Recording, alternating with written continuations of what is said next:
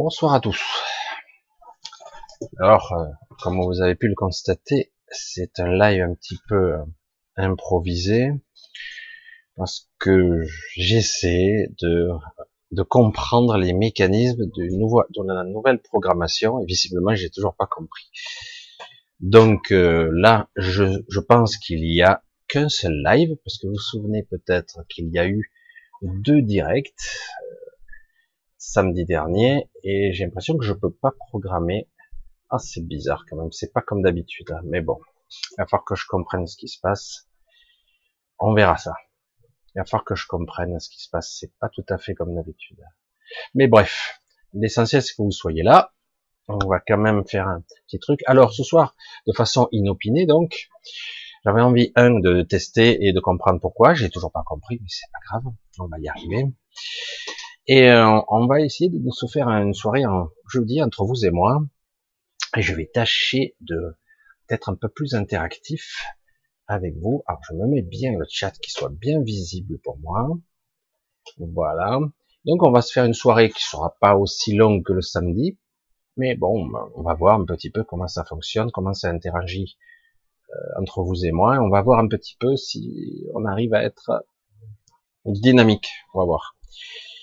Alors, alors ben bonsoir, hein. bonsoir à Marc, à Swad, à Nathalie, bonsoir à Abdou, à Mama, à Alexandre, Charlie, Mimi, Alex.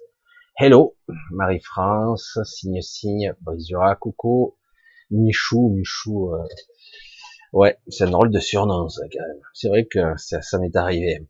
Coucou à Mama, donc à Lucas, à Phoenix, à Émile, à Nathalie, à Greg, à Marie, à Psycha dell'arte, à Psyché Cathy, à Marc, donc Jasmine, à Eric, Stop Bobard, coucou, à Madeleine, à Amine, Béatrice, un coucou à Sodium, à Diana, à Barbara, à Steph, vous voyez, c'est vraiment du direct. Hein. Alors, euh, on continue, Amine, j'espère ne pas oublier personne, Némésis, Power, Marie, bonsoir à Xavier, bonsoir à Christelle, etc., etc., à Marc, à Moré, à Jean-Benoît, donc à Rome. Alors bon, c'est vrai que c'est complètement inopiné.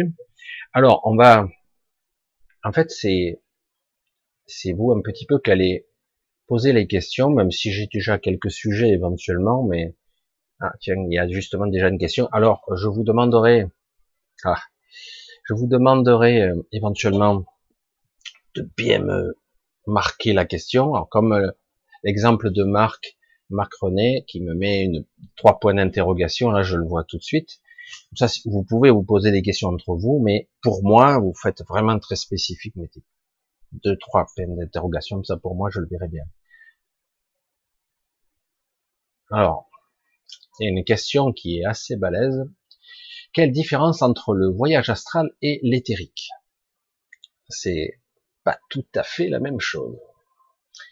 C'est vrai qu'on va rester un petit peu, pas évasif, mais un petit peu plus lointain, parce que il n'y a pas que ça. Il y a le monde de l'astral, il y a le monde de l'éther, il y a le monde morantiel, il y a même d'autres dimensions qui sont, comment je pourrais les appeler, des mondes de connexion, des mondes d'interface, où on peut se connecter à plusieurs mondes, c'est très compliqué. Le monde de l'astral, en théorie, au sens large, c'est souvent le lié, souvent à une sorte de, une, une illusion, une chimère qui entoure la Terre. Alors certains même ils disent ce, ce n'est pas vraiment réel, c'est une illusion, c'est quelque chose de recréé. Alors c'est assez complexe parce que le monde de l'astral a plusieurs niveaux, pas un, deux, trois, quatre, mais une multitude de niveaux. Et en plus, il n'a ni profondeur, quelque part il peut être projeté au-delà de l'imagination. Si vous êtes capable de le faire, vous pourriez créer euh, dans l'astral un univers tout entier. Rien que ça. Et euh, donc en fait, on pourrait se dire, bah, c'est une chimère, quoi. C'est une illusion. Mais là où ça devient intéressant, c'est que ça peut interpénétrer donc le monde de l'astral de la planète, entre guillemets Terre, je mets toujours des guillemets pour en parler, et aussi le monde de l'astral qui va s'interpénétrer avec le monde du mental qui nous appartient, une, une chimère dans laquelle on se connecte. Notre univers mental va se connecter au monde astral et ça, ça s'interpénètre. On peut passer directement de je sors de mon corps et je suis dans une sorte de copie astrale de mon univers, de mon monde, de ma chambre, par exemple, si je suis là. Mais je peux aussi, euh, c'est pas pareil, je peux me réveiller dans un rêve, donc je suis dans un monde onirique, un monde mental, mais qui est pas très loin de l'éveil, d'un niveau de conscience particulier, parce que je vous garantis qu'au niveau, niveau de conscience, il y en a des multitudes. Certains parlent de toutes sortes de niveaux, euh, mais euh, de rayonnement cérébral dans lequel on peut être lorsqu'on voit la personne en train de dormir ou d'être dans le coma, d'être en état d'éveil, en état de surexcitation, ces fréquences cérébrales changent, mais euh, ça va bien au-delà de tout ça dans certains cas, puisqu'on peut être à la fois en projection de conscience, c'est-à-dire je me projette en utilisant comme marchepied mon mental, et euh, je peux sortir de mon corps. Et du coup, c'est différent. Du coup, on a comme un, un dédoublement, et c'est comme si je laissais quelque part mon enveloppe derrière moi. Tout n'est pas dans le corps astral, une grande partie. Alors c'est pour ça qu'il y a beaucoup de nuances. Et l'éther, c'est quelque chose qui est beaucoup plus une dimension réelle. Si le réel existe dans cet univers. Parce que pour moi, tout est un niveau holographique ou un niveau chimérique, mais ça dépend de la densité, ça dépend de la conscience qu'on y met. Pour moi, il n'y a pas trop de différence. C'est vrai que le monde de l'astral, c'est vraiment le monde de la spontanéité. Si j'ai peur, je vais générer ma peur. Je vais la créer même. Si euh, je veux faire des choses, ça va s'accomplir. Et parfois, avant même que j'ai fini mon intention, ça s'exécute directement. Alors c'est pour ça que c'est un petit peu pénible et qu'il faut très vite apprendre à s'élever un peu, à se dégager de ce, j'allais dire, de ce cafouillage mental.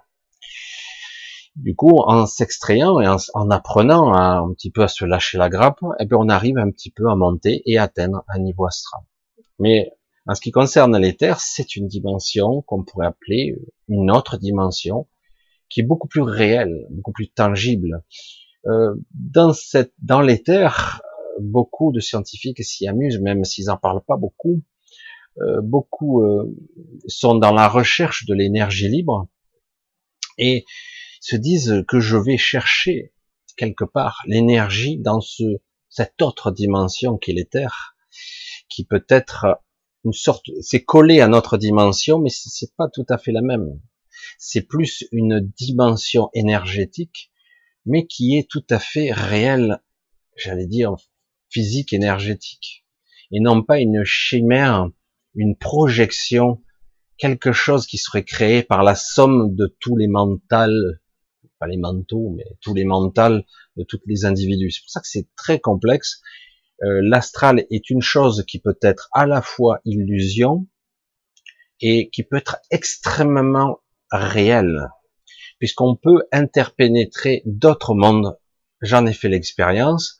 c'est au départ très mal maîtrisé. L'idéal, évidemment, pour certains qui sont un esprit structuré rationnel et qui se retrouvent accidentellement ou provoqués, plus ou moins projetés dans le monde astral ou le monde, j'allais dire, de, de l'éther ou du canal pranique comme certains, puis là on est plus dans la verticalité, il y a toutes sortes de connexions possibles. C'est ça que bon, on va pas taper, dans toutes les directions, mais l'éther est beaucoup plus, on va le dire comme ça, mais c'est beaucoup plus réel. C'est comme une dimension par dire, c'est comme si c'était une quatrième dimension en fait. Mais euh, alors que l'astral, c'est une quatrième densité, mais qui peut grimper jusqu'à plus haut, qui peut monter jusqu'à une cinquième densité sans problème. Et pourtant, on est toujours dans une sorte d'hologramme, une matrice artificielle provoquée et induite. S'il y a un signal et nous, nous réagissons. Nous projetons un petit peu nos peurs et nos fantasmes là-dedans. C'est pour ça qu'il y a un bas astral, ou nous, on pourrait dire nos bas instincts. Et du coup, il y a, qu'on le veuille ou non, quand j'entendais ça il y a quelques années, qu'on me disait, ben, il y a euh, dans le bas astral, euh, ça a été nettoyé, c'est bon. Oh, comment ça? Je veux dire, euh, ce qui compose le bas astral, c'est à la fois le monde de ce monde-ci dans lequel on vit, donc le monde de la Terre, une autre projection de cette planète, une sorte de dimension chimérique de ce monde, et à la fois il y a la somme de tout ce que nous sommes. Au départ, je peux être tout seul dans mon propre univers, dans l'astral, mais si je m'élève, je vais quelque part rejoindre ce que je, nomme moi le rêve collectif. C'est-à-dire qu'on se, après on se rencontre. Il y a d'autres personnes qui se rencontrent, ils sont même pas conscients qu'ils sont dans l'astral. D'autres ont une autre vie, ils font d'autres choses. Ils se réveillent le matin, ils ont oublié tout ce qu'ils ont fait la nuit, etc. D'autres font des choses beaucoup plus complexes selon les moments de leur nuit. Ils s'en souviennent pas. Ils ont des missions. Certains euh, coordonnent et projettent parfois, se projettent parfois dans d'autres espaces-temps la nuit. Ils s'en aperçoivent même pas non plus. Certains en ont conscience, mais très très peu, très très peu. Il y a énormément de choses qui se passent par l'astral parce que c'est une interface entre le monde physique le monde du mental et même le monde du supramental. Et, euh, et ça peut monter très très haut, très très très haut. Alors que le monde de l'éther, c'est pas du tout quelque chose d'agréable. C'est beaucoup plus dense. C'est pas du tout la même chose. C'est une réalité. L'éther, c'est pour ça que souvent on disait euh, notre corps éthérique. Et dans ce cas-là, on fait référence bien souvent à un corps énergétique même si tout est énergie quelque part. Mais on est beaucoup plus dans l'énergie pure que plutôt dans l'énergie cristallisée, figée, stoppée comme dans le temps. J'en ai parlé il y a peu de temps, mais je le dis à ma façon, je ne vais pas le dire de façon scientifique, de toute façon, on s'en fout. Quelque part, la matière, la manifestation, c'est quelque part comme si on avait arrêté le temps de la lumière je sais pas si vous comprenez quelque part mon fonctionnement et ma vision des choses, c'est-à-dire quelque part, molécules et particules, il y a donc une sorte de frontière qui n'existe pas, mais qui pourtant, il y a le subatomique, il y a le supraatomique, c'est-à-dire la, la construction de la matière au-delà. En dessous, les règles sont complètement folles et n'ont pas des règles bien définies. En dessus, il y a des règles bien strictes. Et pourtant, l'un constitue l'autre. Voyez? Et pourtant, même les petites euh, particules ou subatomiques, l'énergie, la supraconscience qui peut y régner à l'intérieur partout, eh bien, elle constitue nos objets célestes, d'un soleil à une galaxie tout entière et même tout l'univers. Il les constitue aussi ce que les scientifiques appellent l'énergie ou la matière noire. Donc c'est pour ça que c'est beaucoup plus complexe qu'il n'y paraît, et qu'à un moment donné, nos concepts humains de très petits ou de très très grands sont dépassés. Nos concepts dépassent et de loin. Euh, on, on, ne peut pas l'appréhender en fait. C'est trop compliqué. On se dit mais c'est très petit. Comment ça peut avoir autant d'incidence sur l'infiniment grand? Parce que l'un construit l'autre. Et ce n'est pas construit de façon aléatoire en plus. Et il faut bien se dire qu'à un moment donné, à cette frontière illusoire, mais qui existe quand même, où la matière devient dense, devient matérielle et se manifeste dans notre réalité, c'est comme si la lumière, la conscience émergeait, naissant, naissait, se mettait en forme par la. Souvent, certains disaient, si vous arrivez à trouver, parce qu'on me disait ça, bref, dire si vous avez un vaisseau spatial capable d'aller simplement à Proxima ou même quelque chose de très près, euh, on veut aller simplement sur Jupiter ou ailleurs, rien que là, il faut une énergie considérable, un vaisseau spatial, il faut prévoir euh, de l'alimentation, de la protection, euh, c'est hyper compliqué, quoi, un vaisseau, avec la technologie dont on parle aujourd'hui, évidemment. Alors qu'en fait, on se dit, mais en réalité, si on arrive à appréhender autre que les forces traditionnelles habituelles, on commence un peu à maîtriser maîtriser, c'est bien grand mot, l'électromagnétisme. On le maîtrise, on le connaît un peu, ce qui nous permet d'avoir des téléphones portables, d'avoir toutes ces communications et d'avoir ben, ce qui se passe avec Internet, ces signaux, ces transmutations, l'électricité, les rayonnements électromagnétiques, la 5G et d'autres choses. Mais en réalité, il y a bien plus à maîtriser la gravité, les forces qui, qui régissent cet univers apparent. Et surtout, arriver à maîtriser quelque chose qui défie l'entendement et qui est complètement aberrante, c'est comme si, je l'ai déjà dit, on arrivait à stopper la lumière sans la détruire. C'est comme si on la figeait dans une sorte de champ intemporel. Donc quelque part, euh, je stocke la lumière pure. Alors c'est pas de la lumière de mon ampoule, mais c'est bien plus pur au niveau du rayonnement et du spectre lumineux. Hein. C'est quelque chose qui fait que tout existe. Il y a tout le spectre. Donc ça va des ondes, des milliards de signaux qui peut émettre. Disons qui comme si était stoppé ou capturé dans une sorte de dans un champ intemporel.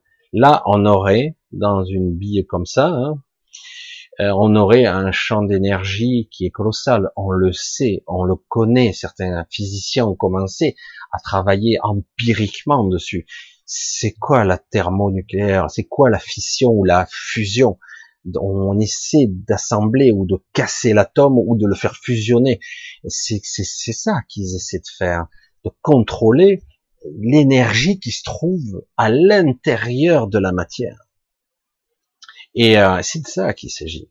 Mais si on arrivait à maîtriser justement la lumière cohérente, la véritable, pas le laser, mais la véritable, ce côté à la fois énergétique, lumineux et intemporel, c'est pas encore à notre portée. Et là, je vous garantis qu'avec ça, simplement, ça vous suffirait pour propulser un vaisseau à l'autre bout de l'univers sans aucun effort. Je pense pas qu'il y ait beaucoup de vaisseaux spatiaux, entre guillemets, de nos galactiques qui soient équipés comme ça, mais il y en a probablement certains qui arrivent à l'approcher. Ceci dit, on va fermer la parenthèse entre l'éther, qui en fait donc euh, une dimension dans laquelle on peut se déplacer, mais qui est beaucoup plus assujetti à l'énergie qui est étroitement liée à ce monde, parce qu'en fait, comme on le dit, on a un corps énergétique, un corps éthérique, un corps d'énergie, qui lui est là sans être là. C'est pour ça que c'est compliqué d'appréhender la matière, la non-manifestation, le concept même de réalité, et alors que nous-mêmes, déjà, même les scientifiques, ni en bloc le concept d'un être qui serait un être énergétique, qui serait euh, à la fois la manifestation de lui-même, une sorte de projection holographique une sorte de comme un effet miroir, une répercussion sur euh, sur une surface. J'appelle ça imprimer quelque chose. C'est ce que on fait dans l'astral. Hein.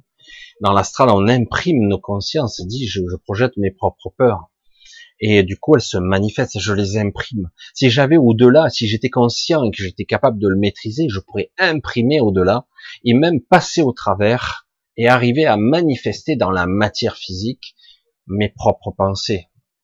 Euh, faut faire attention, parce que justement, quelqu'un qui aurait un tel pouvoir pourrait faire n'importe quoi. Donc, euh, je vais faire simple, on va arrêter là, parce qu'autrement, je peux aller très très loin dans le raisonnement. Et euh, c'est très court de dire voyage astral et éthérique. c'est vrai que c'est pas du tout la même dimension, mais tout ceci est imbriqué, tout ceci cohabite, j'allais dire se touche et communique évidemment, il y a énormément de dimensions, bon, en ciel, des dimensions que je, souvent que je qualifie d'interface qui permet de se connecter à d'autres parties de nous-mêmes et au-delà encore. Et, euh, c'est vrai qu'on pourrait se dire est-ce que c'est bien réel, mais ça l'est puisque je puis, je peux accéder. Euh, c'est comme le monde du rêve. Le monde du rêve est bien souvent induit. On nous dit bah c'est une chimère, c'est c'est étrange, c'est une construction mentale, de son de, de l'onirix, de l'hypnagogie, euh, etc. Et j'ai pu constater qu'il y avait de la construction mentale, mais il y avait aussi une certaine forme de connexion qu'il y avait donc à l'astral et à d'autres choses. Et c'est par là qu'on peut, entre guillemets, euh, apprendre à se connaître. Et c'est pas simple, pas simple du tout. Euh, on est souvent euh, capté par ses propres peurs ou ses propres fantasmes. Et du coup, euh, ça serait bien de dépasser ça pour accéder à ce qui se passe derrière l'illusion. Parce que là, du coup, on accède à un astral supérieur qui permet euh, de rencontrer, de voyager, de faire des choses, euh, de rencontrer toutes sortes de créatures qui existent ici et ailleurs, pas forcément dans le même espace-temps. Ça, c'est un petit peu plus difficile à appréhender, mais c'est quand même assez intéressant. Voilà, déjà, pour commencer, là, pas prévu, vous voyez, comme ça, ça c'est bien le spontané. Alors, j'espère que j'ai toujours pas deux directs. Je pense que non. Hein. Je vérifie quand même. Alors, c'est pas comme d'habitude. Je vois que ça se voit pas en direct euh, comme ça devrait. Ah, si, là, il est réapparu. Bref. Bon, je, je, je YouTube, je déclare forfait. C'est pas grave. Allez, on continue, ça fonctionne euh, à peu près correctement. Alors, c'est vrai que... Alors, on va continuer les questions et les réponses. On va voir un petit peu. Et on va voir un petit peu. Ah, voilà. Alors, on va voir un petit peu. Alors, comme je l'ai dit, si vous posez les questions, mettez-moi bien des points d'interrogation. Ah, tiens, justement, j'en vois un, là. je vois. Connais-tu là, là des mondes et qu'en penses-tu? Là, j'évoque que là, je ne sais pas de quoi on parle. Ah oui, ça c'est question. Les entités sont-elles dans le monde astral ou éthérique? Ah, alors Hélène qui nous dit les entités. Alors c'est vague, hein c'est vague. Les entités, c'est quoi? Les décédés, les scories, nos propres démons intérieurs, des sortes de créatures vampires, des reptiliens. Euh, sont-elles dans le monde astral ou éthérique? Elles pourraient être dans les deux. Euh, elles peuvent nous nous accrocher n'importe où, mais souvent c'est dans l'astral quand même. Dans 99% des cas, euh, le c'est de là qu'on est on est fragile parce qu'on ne maîtrise pas. Déjà, on nous a enseigné ou pas enseigné, mais ça revient au même, que l'astral n'existe pas. C'est une vision bisounours, New Age, et que ça n'existe pas. Donc, quelque part, les entités n'existent pas. Les entités, euh, nos propres démons intérieurs, nos projections, nos peurs, nos chimères, nos chimères, nos, scories, des choses étranges. Euh, il y a eu énormément de cas, euh, bien souvent, où certains ont cru que, par exemple, il y avait des maisons hantées. Hein, et bien souvent, c'était lié à certaines adolescents ou adolescentes qui, lorsqu'ils euh, commutent au niveau personnalité, au niveau, euh, il y a un changement, une mue qui se produit chez l'adolescent, qui parfois et se passe pas trop mal, mais parfois est plutôt explosive, et parfois il, sans le vouloir, il se connecte par euh, émotion forte, par, euh, j'allais dire par irradiation de sa conscience, parce que vraiment il est sporadique, ça part dans tous les sens, et parfois du coup la matière autour de lui s'en imprègne. Il y a donc des manifestations qui peuvent se produire parce qu'on a un adolescent qui est un petit peu pas perturbé, j'aime pas ce mot, mais qui n'est pas encore, euh, qui n'a pas compris ce qui lui est arrivé. Il est hypersensible, il a, il une certaine une certaine rayonnance de son esprit, sa fraction d'esprit, on va le dire comme ça, et du coup, il, interagit avec son environnement. Ça peut être des, des choses qui disparaissent, ça peut être des choses qui, qui grillent. J'ai connu, euh, j'ai déjà dit, mais c'était la petite anecdote, j'ai connu quelqu'un euh, quand j'étais à Aix-en-Provence, j'avais un magasin et quand j'ai connu, j'ai connu une personne qui grillait les ordinateurs. Alors ça mettait un petit moment hein, quand même, c'était pas instantané, mais il y a des fois, euh, c'est spectaculaire. Il s'approchait de l'ordinateur, il plantait instantanément. Hein, c'est, alors c'est pas euh, les arcs électriques, hein, c'est pas dans les films, hein.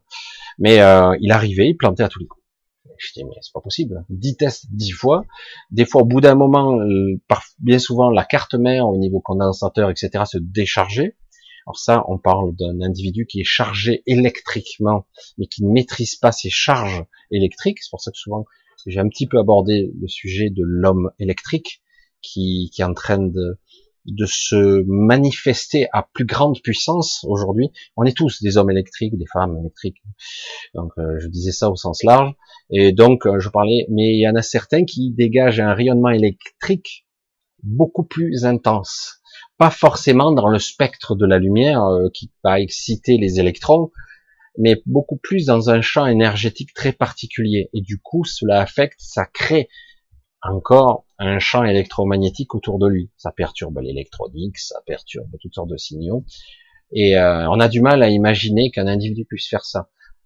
on peut apprendre à quelqu'un à le maîtriser, simplement, souvent, en maîtrisant ses émotions. Toujours la même histoire, parce que l'émotion est souvent le moteur qui fait partir dans toutes les directions euh, son énergie. Soit on se vide, parce qu'on a trop d'émotions et on le subit, alors souvent on le dirige, essayé de me suivre, hein, vers l'intérieur de soi, c'est autodestructeur, soit on le dirige vers l'extérieur de soi. Il y a les deux méthodes, et ceux-là sont beaucoup plus habitués à de, se ranger de l'intérieur, presque de se griller les circuits, je vais dire, de, se détruire les organes parfois, mais il y a aussi des gens qui rayonnent vers l'extérieur, ils peuvent péter les ampoules. Euh, je connaissais quelqu'un, c'était assez amusant. Chaque fois qu'il passait sous un lampadaire, l'ampoule elle s'éteignait. Voilà.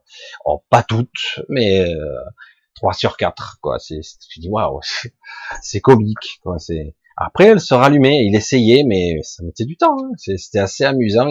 C'est comme s'il perturbait le signal entrée-sortie qui pouvait passer soit dans le gaz, soit dans le filament.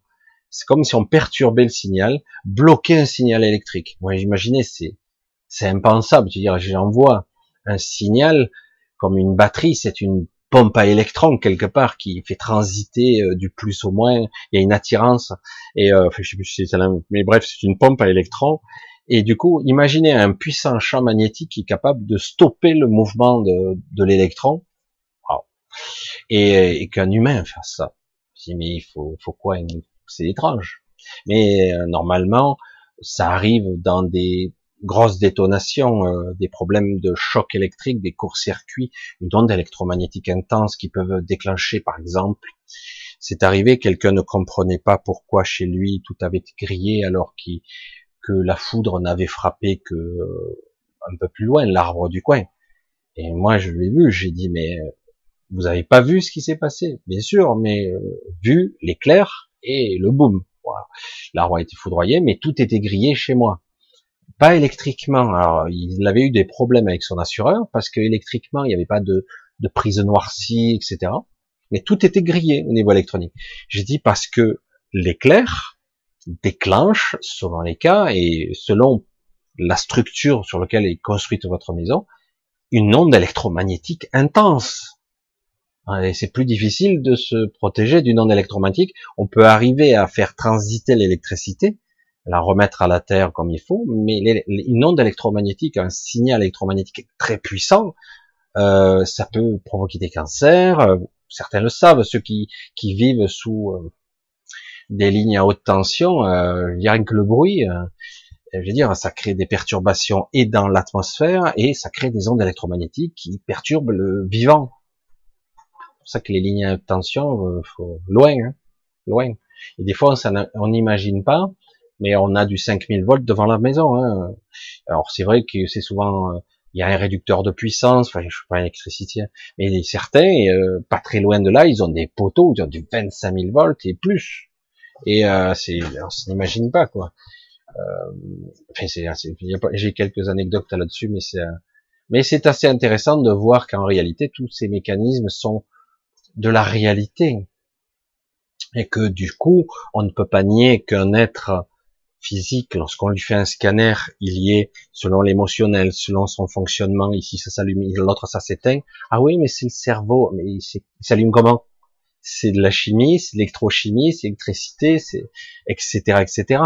Et, euh, et oui, et donc quelque part, c'est de ça qu'il s'agit. Nous sommes de l'énergie, de l'électromagnétisme, des forces, de la conscience, parce que tant qu'on n'y intégrera pas dans ces forces fondamentales la conscience de voir, d'interagir ou d'exister, je suis, j'existe, donc euh, si j'existe, donc j'interagis avec ce que je suis, je ne fais pas que regarder et d'être quelque part euh, spectateur, j'interagis, que je le sache ou pas, que j'y crois ou pas, j'interagis avec mon environnement, j'interagis avec mon propre corps, mais aussi à l'extérieur. Voilà.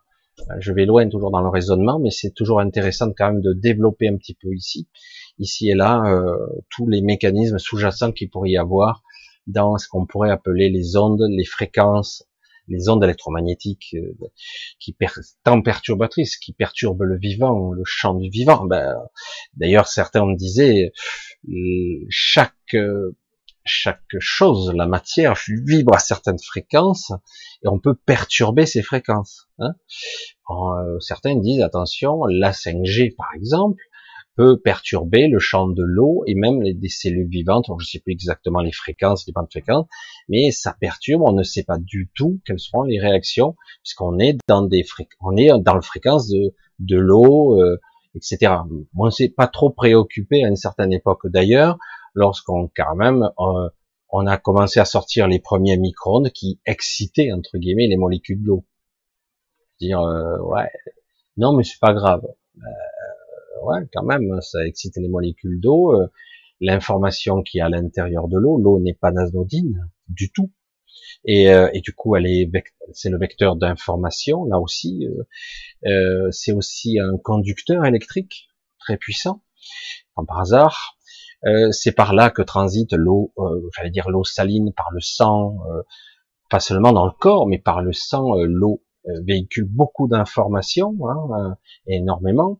Donc c'est pour ça que c'est très complexe. Dire un micro-ondes, il fait de sacrés dégâts. Il ne fait pas qu'exciter les molécules, il les distord, il les, il les accélère au niveau mouvement, puisque bon, on le sait tous, si vous voulez euh, faire du froid, ben vous ralentissez le mouvement des particules, ou faire du chaud, vous accélérez le mouvement des particules. Donc à un moment donné, vous avez des températures extrêmes, ou vous voulez arrêter le mouvement des particules, vous créez le zéro absolu, et voilà, et vous, atteignez, théoriquement, même si personne, toi disant, ne l'atteint, le zéro absolu où toute matière, toute activité atomique est arrêtée. Et après, je dirais, le lien d'après, ça serait, est-ce qu'une arme serait capable de couper les liens, les liens en des forces de la matière et le lien entre matière et, euh, on va dire, presque antimatière, mais du monde du quantique, si tu casses ça, tu crées ce qu'on appelait dans les films de science-fiction le désintégrateur. C'est-à-dire que tu désassembles la matière, ça disparaît instantanément parce que en fait, il ne reste que les briques fondamentales, il reste quasiment rien. Les envahisseurs, voyez, c'était autre chose encore. Non, mais c'est vrai que c'est assez balèze de voir tout ça. Et c'est vrai que je pousse un petit peu toujours, je pars toujours en digression, mais c'est vrai que c'est ma façon de fonctionner, ce qui me permet d'accéder parfois à des informations intéressantes. Voilà. Alors, on va, je, je, regarde si tout est ok, toujours, mais a priori, je pense qu'il n'y a pas de, non, pas plus que ça. Ça a l'air d'être cool. Alors, vu que déjà c'était ce soir complètement inopiné, que les gens du, vous êtes plus habitués à me voir en live le samedi. Alors euh, voilà, ok, ça c'est fait. Enfin, j'ai fait. Euh, il y aurait encore à en dire, mais je pense que c'est bon. Je vais essayer de bouger moins. C'est vrai que j'arrive à accélérer ma caméra parce que c'est vrai qu'il y a trop. Alors, Nathalie, peux-tu nous parler des freins qui empêchent l'homme d'être au service de ce qu'il est? Et pas de ce qu'il est censé faire ici. Waouh, des freins. Ben, c'est un sujet euh, hyper compliqué. Ils sont évidents les freins. Tout le monde les a répétés ressassés. Il y en a tellement. Par où commencer? Les freins, il y a le conditionnement, les dogmes, la programmation, euh, malgré nous, la morale, les lois. Dire, euh, certains nous diront, bah, bien sûr qu'il faut des lois, autrement c'est l'anarchie. Euh, bien sûr qu'il faut une certaine morale, autrement il y aurait toutes les perversités, euh, on pourrait tuer tout le monde, on pourrait faire n'importe quoi. Euh, on doit créer un petit peu des règles pour qu'on puisse vivre en société. C'est ce qu'on dit aussi. Mais tout ça, qu'on le veuille ou non, c'est un enfermement. Euh, tout, il y a des religions qui ne paraissent pas en être, qui en sont. Euh, je suis assez dur avec ça, très très dur, je l'avoue, même si c'est passionnant. La science est la pire des religions, parce que les scientifiques entre eux sont impitoyables. Parce que chaque fois, moi j'ai eu ce genre de réflexion, je dis mais moi je n'ai aucune prétention. Vous m'écoutez ou pas? Ça n'a aucune incidence, aucun problème. Moi je vous parle de ressenti, de canalisation, de ce que je peux percevoir et de ma propre euh, expérience, ce que je suis, quoi, ce que j'ai vécu, ce que j'ai pu voir. Évidemment, mon monde n'a pas toujours été conventionnel. Donc je dis, oh, ben, pour ça je dis l'invisible existe. Bien sûr qu'il existe. Je veux dire, tout construit. C'est comme si tu disais, euh, l'océan n'est que la surface des vagues. Désolé, euh, il y a tout le dessous, quoi. Tu ne connais rien de l'océan. Tout ce qui est en dessous, euh, il s'en passe des choses. Hein. Et oui. Et donc tu dis, ben non, non, j'ai déjà vu l'océan. Mais oui, tu l'as vu en surface. C'est tout ce que tu as vu. Voilà. Donc, et c'est pareil pour tout. Quand on regarde la matière, on ne regarde que la surface des choses. On ne sait pas ce qui se passe au niveau structure atomique, euh, rayonnement, euh, réflexion luminique, pourquoi ça réfléchit du jaune ou du rouge ou du vert, rayonnement, euh, voilà, etc. Alors certains se posent même pas la question et ils comprennent que en fait, ce sont que des forces et que si je suis à la bonne fréquence, je me heurte à, un mur, mais si je suis à une autre fréquence, je peux passer au travers. Et c'est ce qui fait que des fois en décorporation, eh ben, on n'est pas à la même fréquence que de la matière et du coup je peux passer au travers. Parfois c'est plus difficile, ça résiste. Parfois, euh, parce qu'il y a les craintes, il y a les peurs, on a des, euh, on contrôle le mouvement de nos particules. C'est ça qu'il faut. Tant qu'il y a de la conscience, j'ai accès à quelque chose. Euh, je l'ai fait encore cette nuit. Je me suis amusé. Je suis devenu un expert. Quand je suis en rêve lucide, je teste toutes mes capacités. C'est assez amusant. Certains s'amusent à soulever des tonnes et des tonnes d'autres ont une force titanique, d'autres peuvent sauter des trucs, on peut voler, comme vous le savez. Moi, je m'amuse à passer à travers les murs, euh, je passe à travers la matière, je, je me téléporte, je fais ce que je veux, c'est ce qui est bien. Mais après, une fois qu'on s'est bien amusé, le plus intéressant, c'est d'aller ailleurs, à des endroits où c'est plus difficile de manifester la matière et plus difficile de se discipliner pour matérialiser les choses c'est beaucoup plus complexe, parce que ça demande une réelle connexion, et non pas juste une idée, un concept. Dire, ah, je pense à ça, hop, ça se fait, c'est trop facile. À un moment donné, ok, tu sais le faire, tu sais faire, maîtriser, machin, t'as un monstre devant toi, c'est un caniche, ou t'as un monstre devant toi, ben, tu branches pas, du coup, ben, le monstre il passe son chemin parce que tu lui donnes aucune force. Mais c'est vrai que sur le moment, tu te dis, euh, waouh, je vais me faire déchiqueter, quoi. Si tu restes dans ce système-là, ben bon, tu vas te faire déchiqueter ou tu te réveilles hein, d'un coup en, en, sursaut, évidemment. Mais euh, c'est étrange et intéressant à la fois. C'est pour ça, du coup, on se retrouve quelque part face à ses propres contradictions, à ses propres limitations, à ses propres croyances. Et du coup, je dis waouh, putain, là j'ai encore ce petit bug là que j'ai pas encore résolu. Il y a toujours ce petit truc qui revient encore un peu, etc., etc. Et donc on voit euh, quand on est un petit peu conscient dans ses rêves et au-delà, dans les rêves lucides et puis après dans dans l'astral, on va dire moyen et supérieur, si on y accède, on peut, on voit nos contradictions, on voit nos limitations. Et parfois on ne peut pas franchir certains parce qu'on a une certaine crainte de se perdre soi-même, de pas pouvoir revenir, etc. Et c'est très très compliqué. Mais bon.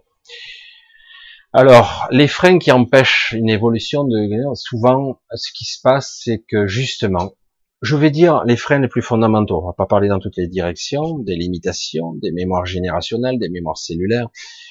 Euh, de, je vais, je vais parler de façon pragmatique. Allez, on y va. On nous vend l'idée depuis toujours que l'homme a le libre arbitre dans les films, dans toutes les, les, les films ah, euh, on a donné un pouvoir extraordinaire à l'humain, le libre arbitre. Et moi, je vous dis euh, non. Non, non, vous n'avez pas le libre arbitre tant que vous n'avez pas pris conscience. Et, et encore, c'est très limité.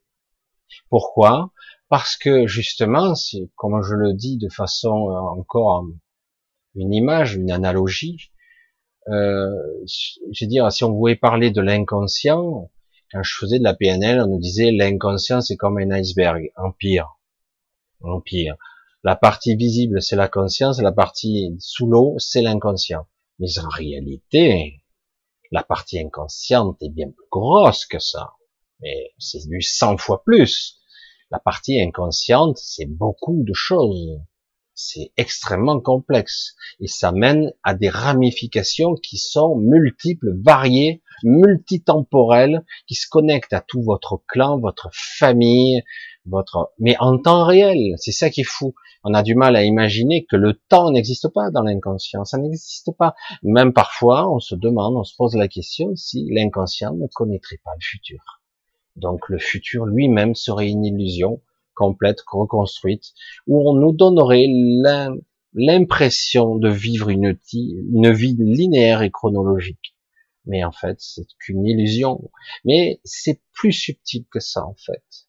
C'est que, quelque part, les programmes inconscients, donc inconscients par définition, j'en suis pas conscient, vont me pousser à être, à faire des choses, à incarner et parfois à me retrouver dans des situations, euh, mais c'est pas possible, j'ai pas voulu ça, quoi.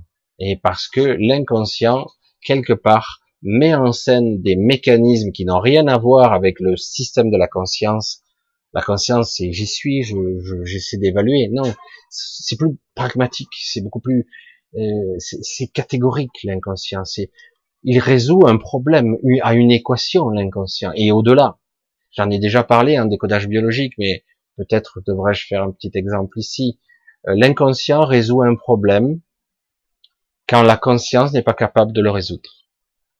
Euh, ou il va vous projeter au devant d'un problème parce que euh, quelque chose va lui pousser, parce que c'est pour lui c'est rationnel, c'est par là qu'il faut passer. Et ça n'a rien à voir avec la vie ou même la rationalité. C'est quelque chose, une logique pour lui. Et cette logique n'est pas la même pour tous. C'est pareil. Elle n'est pas du tout la même logique. Si par exemple euh, une femme développe un cancer du sein, je fais très simple, hein, décodage biologique, un cancer du sein. Alors le cancer du sein, ça peut être beaucoup de choses. Hein. Ça peut être euh, un choc hormonal qui fait que vous êtes en ménopause, etc. Ça peut provoquer un choc. Et le fait aussi euh, qu'il y a un traumatisme sous-jacent, je le fais simple, il y en a d'autres, hein, il y a beaucoup d'aspects, que ce soit à gauche ou à droite, vous êtes droitière, c'est le sein gauche, etc., etc. Si vous, donc c'est le clan, c'est la famille, c'est la peur, une peur sous-jacente, une peur, sous, par exemple, euh, euh, vous avez un enfant qui est mort, je donne cet exemple-là qui est très parlant, un enfant est mort euh, très jeune, un de vos enfants, quelque part ça vous affecte, l'affect, vous voyez, l'affection, l'affect, ça m'affecte. Et, euh, et, du coup, inconsciemment, c'est euh, j'ai perdu euh, une partie de moi-même, mon enfant. chez une femme, c'est beaucoup plus viscéral, viscéral, c'est biologique, sentimental, mais c'est viscéral. Chez l'homme, c'est un petit peu différent. Euh, et du coup, ben, quelque part, on peut développer un cancer du sein parce que quelque part, euh, ça, le sein, c'est la maternité, c'est l'enfant. Je fais peut-être pas très précis comme exemple, mais c'est beaucoup plus complexe parce que ça dépend de qui et comment vous le vivez. Parce que chaque, il y a des personnes, ça leur fait, elles vont pas le vivre de cette façon-là. Euh, c'est pour ça que c'est assez compliqué. Je sais pas si j'avais ben, l'exemple que j'avais le plus, je l'ai déjà décrit dans une des vidéos où je parlais de ce fameux Joe le chasseur, c'est un exemple parfait, biologique, hein. Un exemple parfait biologique, où il a tellement peur d'aller chasser tous les jours, il a tellement peur de se faire tuer, par euh, parce que tous les jours il passait par par un endroit où chaque fois il y avait des morts, etc. Il se faisait manger, euh, il traversait une rivière, il y avait des prédateurs. C'est un chasseur de la préhistoire. Hein. Et du coup, chaque jour, il devait aller de plus en plus loin pour trouver du gibier, etc. Sa peur, sa peur, sa peur, jour après jour, le mine, il est terrifié, il n'endort pas la nuit chaque fois qu'ils doivent partir à la chasse. Et l'inconscient trouve la solution pour lui. Pourquoi il ne trouve pas la solution lui-même? Parce que il a la fierté du chasseur. Il ne peut pas dire j'ai peur. C'est pas possible. Il fait partie des chasseurs. Il a la fierté du chasseur, la connerie du chasseur, l'orgueil du chasseur. Bref, donc il doit ramener de la nourriture. C'est très important pour le clan. Et du coup, il ne peut pas dire j'ai peur. Donc euh, il y va, trouille au ventre. Et à force, eh ben, il va développer une pathologie, mais il ne sait pas encore, qui va être parfaite.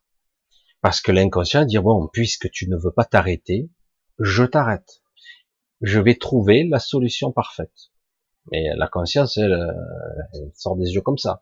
Puisque la solution parfaite pour lui, c'est le stopper. Un jour, il se réveille, il est paralysé des deux jambes. Merde, qu'est-ce qui s'est passé? Sclérose en plaques, il lui a paralysé le bas. Il a eu une crise cérébrale, myéline, contact. J'ai déjà raconté un petit peu cette histoire et du coup, c'est la solution parfaite que l'inconscient trouve. La conscience, non, attends, moi je veux pas être paralysé à l'école, pas fou celui-là. Mais l'inconscient dit, ben non, moi je te stoppe parce que je ne peux plus vivre avec ce niveau de stress. La biologie, ton corps énergétique et physique ne peut pas se maintenir. C'est pour ça que les mécanismes inconscients sont très compliqués à gérer. Très, très. Alors c'est pour ça qu'à un moment donné, qu'est-ce qui empêche? Eh ben, toute cette programmation qui est à la fois transgénérationnelle, toute cette éducation, et surtout toute la connerie du conditionnement.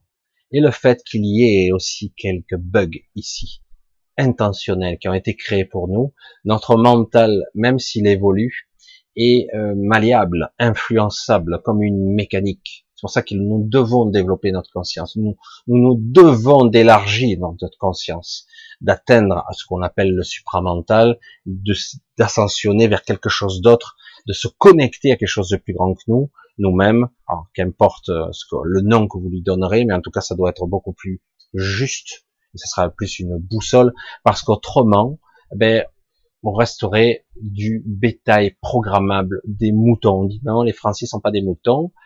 Si, euh, comme tout le monde, il y en a que quelques, de plus en plus de gens qui ne sont réfractaires à cette programmation. Réfractaires parce que ça suffit, ça suffit. Et euh, c'est de ça qu'il s'agit. C'est très compliqué de dire tous les jours, j'envoie des signaux de peur à la télévision, par exemple, aujourd'hui, pandémie, mort. Tout le monde a une image, une idée du concept de l'épidémie. Vous avez tous vu ou entrevu des films d'épidémie. Vous avez les images de gens euh, recouverts de la tête aux pieds et ils déchirent sa, sa, sa, tenue et ça y est, il est foutu quoi. Il est foutu le type, il a déchiré. Le virus peut passer par là. Alors que là, nous, on a juste des petits masques en papier. C'est bon, on va minimiser. Mais bon, mais on a tous cette image de corps qui s'entassent. Parfois des charriers où on brûle les corps. Ça, ce sont les images d'épidémie. Mais quelque part, hop, on balaye ça. Mais comme c'est programmé dans l'inconscient des gens, mais dans le conscient quand même hein, aussi. Et du coup, comme c'est programmé, qu'est-ce qu'on fait? On fait travailler, on titille le programme de peur. Nouveau cas, plus de cas, encore plus de cas, encore plus. Oui, oui, non, c'est vrai, il va falloir faire ci, si on veut pas ci, on veut pas ça. Et donc, quelque part, on programme les gens. Donc, euh, il n'y a plus de conscience, c'est, euh, on ne peut pas mettre en doute l'autorité. L'OMS a dit, euh, l'ordre des médecins a dit, l'État a dit, donc c'est la vérité. Les médias répètent tous, donc a priori, ça doit être exact. Je peux, je dois, quelque part, j'ai un référentiel des sachants, donc j'ai confiance. Le problème, il est là. Et du coup, eh ben, quelque part, qu'est-ce qui empêche eh ben, La connerie humaine, quoi? Qu'est-ce qu'on peut dire? À un moment donné, tu te dis, oh, tu, oh, tu, tu vois ou pas? Euh, Quoi? Je veux dire, euh, là, c'est bien parce qu'il y a quelqu'un qui a, qui a dit des choses qui sont à la fois concrètes et intéressantes. J'attends. Certains ont dit, oui, euh, ça fait des semaines que, par exemple, qu'il y a incubation, qu'il y a des cas positifs, etc. Et de plus en plus. Normal, on teste de plus en plus, donc il y a de plus en plus de tests détectés, de, de cas positifs détectés. C'est normal, c'est logique. Mais comme ce sont les jeunes qui touchent, qui sont touchés, on dit mais c'est vrai qu'il y a beaucoup plus de cas asymptomatiques. Ok, super. Jusque là, je suis. Et alors? Eh ben, quand ils vont rentrer de vacances, tous ces gens, ils vont contaminer leurs grands-pères, leurs enfants, euh, les vieux d'à côté, etc. Tous qui seront malades ou qui seront diminués au niveau immunitaire, etc., etc. Et il a dit, Alors jamais ils le disent maintenant. Dans trois ou quatre semaines, encore on fait le calcul, ça sera début septembre, etc. Donc faut bien suivre le scénario. Hein. Donc euh, là, probablement, il y aura encore, on a peur que il y a, on programme dans l'inconscient des gens ça, hein. attention, hein. écoutez bien, hein.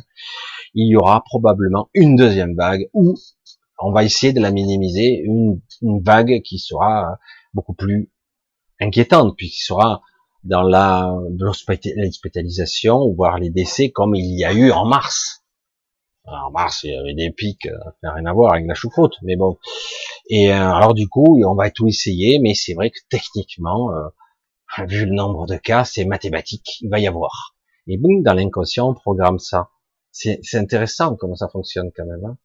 Au lieu de dire faites attention et d'être, d'avoir un, un discours beaucoup plus pédagogique, beaucoup plus intelligent, où on prend pas les gens pour des cons. Non, on préfère broyer avec des, intérêts, un flou artistique, un mensonge, de l'omission et de la distorsion. On avait appris ça en PNL quand je faisais de la PNL. Omission et distorsion sont des mensonges de premier degré, il n'y a aucun problème là-dessus. La langue de bois, alors pire que tout, carrément. Et euh, tu insinues, tu diriges, tu canalises la conscience, l'intention de la programmation. Quoi. Et euh, donc c'est vrai que c'est assez intéressant de voir comment ça fonctionne, mais euh, du coup on peut programmer. Pourquoi les gens ne veulent pas? Parce que bien souvent, je le dis, euh, les gens me disent mais non, j'ai envie de me libérer, j'ai envie que ci, j'ai envie que ça. Mais non, la plupart des gens ne veulent pas aller au-delà d'un certain cap parce que quelque part ils ont peur de perdre le peu qu'ils ont, ils ont peur d'être en danger, ils se sentent vulnérables, ils se sentent fragiles, ils ont peur de perdre leur compte en banque, ils ont peur de perdre leur travail, ils ont peur de, et si c'était vrai, je pourrais contaminer quelqu'un de ma famille. Culpabilité, en plus.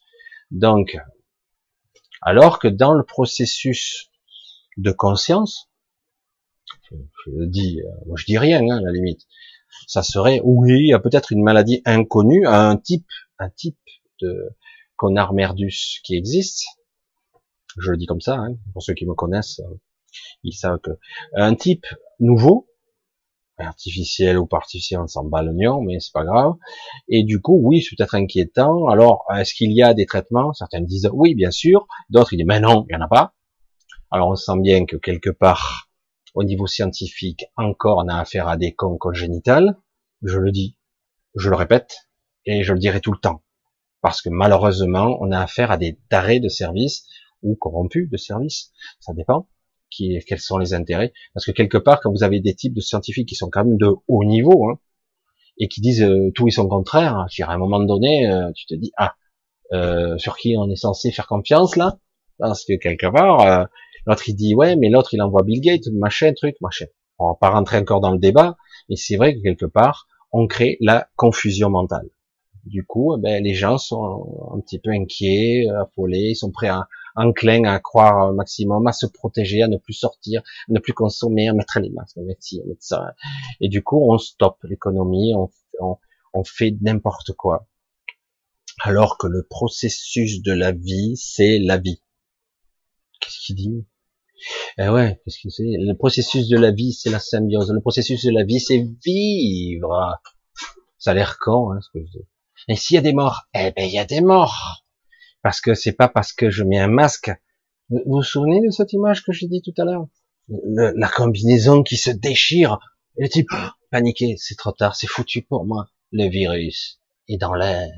Oui, c'est un virus aérobie, là, évidemment. Mais en fait, dans toutes les épidémies, chaque fois, c'est ça. C'est que vous êtes dans un lieu, ils sont dans la zone blanche, ils ont le, le truc pour respirer, les filtres de folie, euh, etc. Mais dès que c'est déchiré, c'est foutu c'est foutu. Je suis déjà foutu. Si on trouve pas l'antidote. C'est une façon de voir, mais alors que là, ça n'a rien à voir avec une épidémie. Ça n'a rien à voir. C'est pas la pandémie du siècle. C'est pas vrai. Par contre, oui, c'est la, destruction économique du siècle. Oui, la connerie aussi, la manipulation aussi. Mais il y a tout. Hein. Et c'est clair que quelque part, on voit bien que, pour ceux qui veulent voir, qu'il y a une dichotomie et que les gens en bas, ben, ils sont pas si capables que ça de, mais beaucoup de personnes, ils ne veulent pas désobéir pour le peine d'avoir d'amende, ce qui est logique. Donc, on sent la, fragilité. Je l'ai dit avec un petit peu de sarcasme.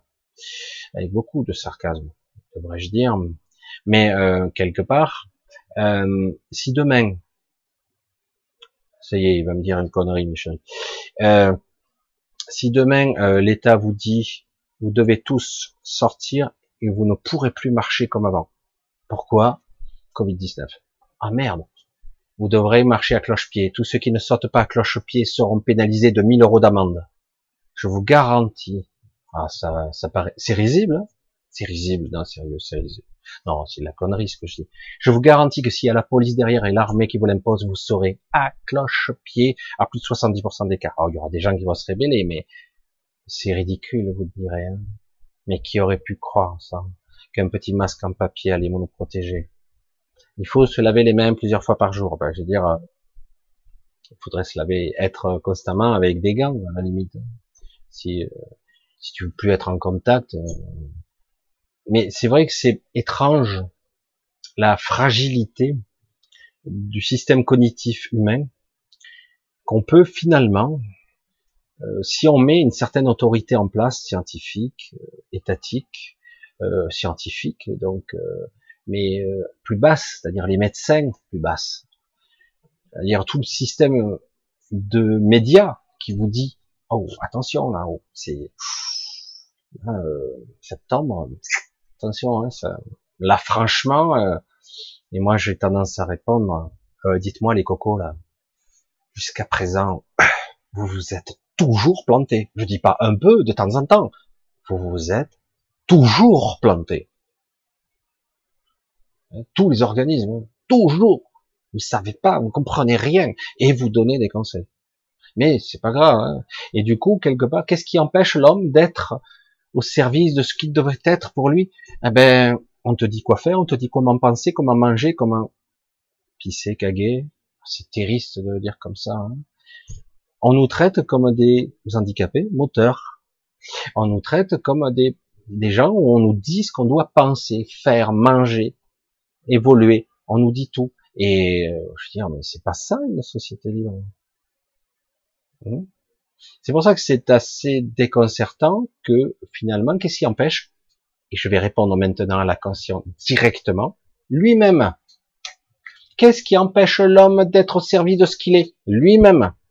Parce qu'il écoute un petit peu trop facile une autorité, parce qu'il croit en cette autorité, même s'il y croit pas, il y croit quand même. Il a été formaté pour obéir, se soumettre par peur, par crainte, qu'importe les raisons, et donc quelque part lui-même.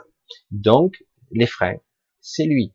Si je reprends conscience et que je décide d'acquérir petit à petit, de reprendre mon pouvoir, euh, d'être un petit peu plus souverain sur moi-même, ah mais j'ai pas le droit, hein, on n'a pas le droit, hein, parce que de suite vous êtes vous êtes en rébellion, etc.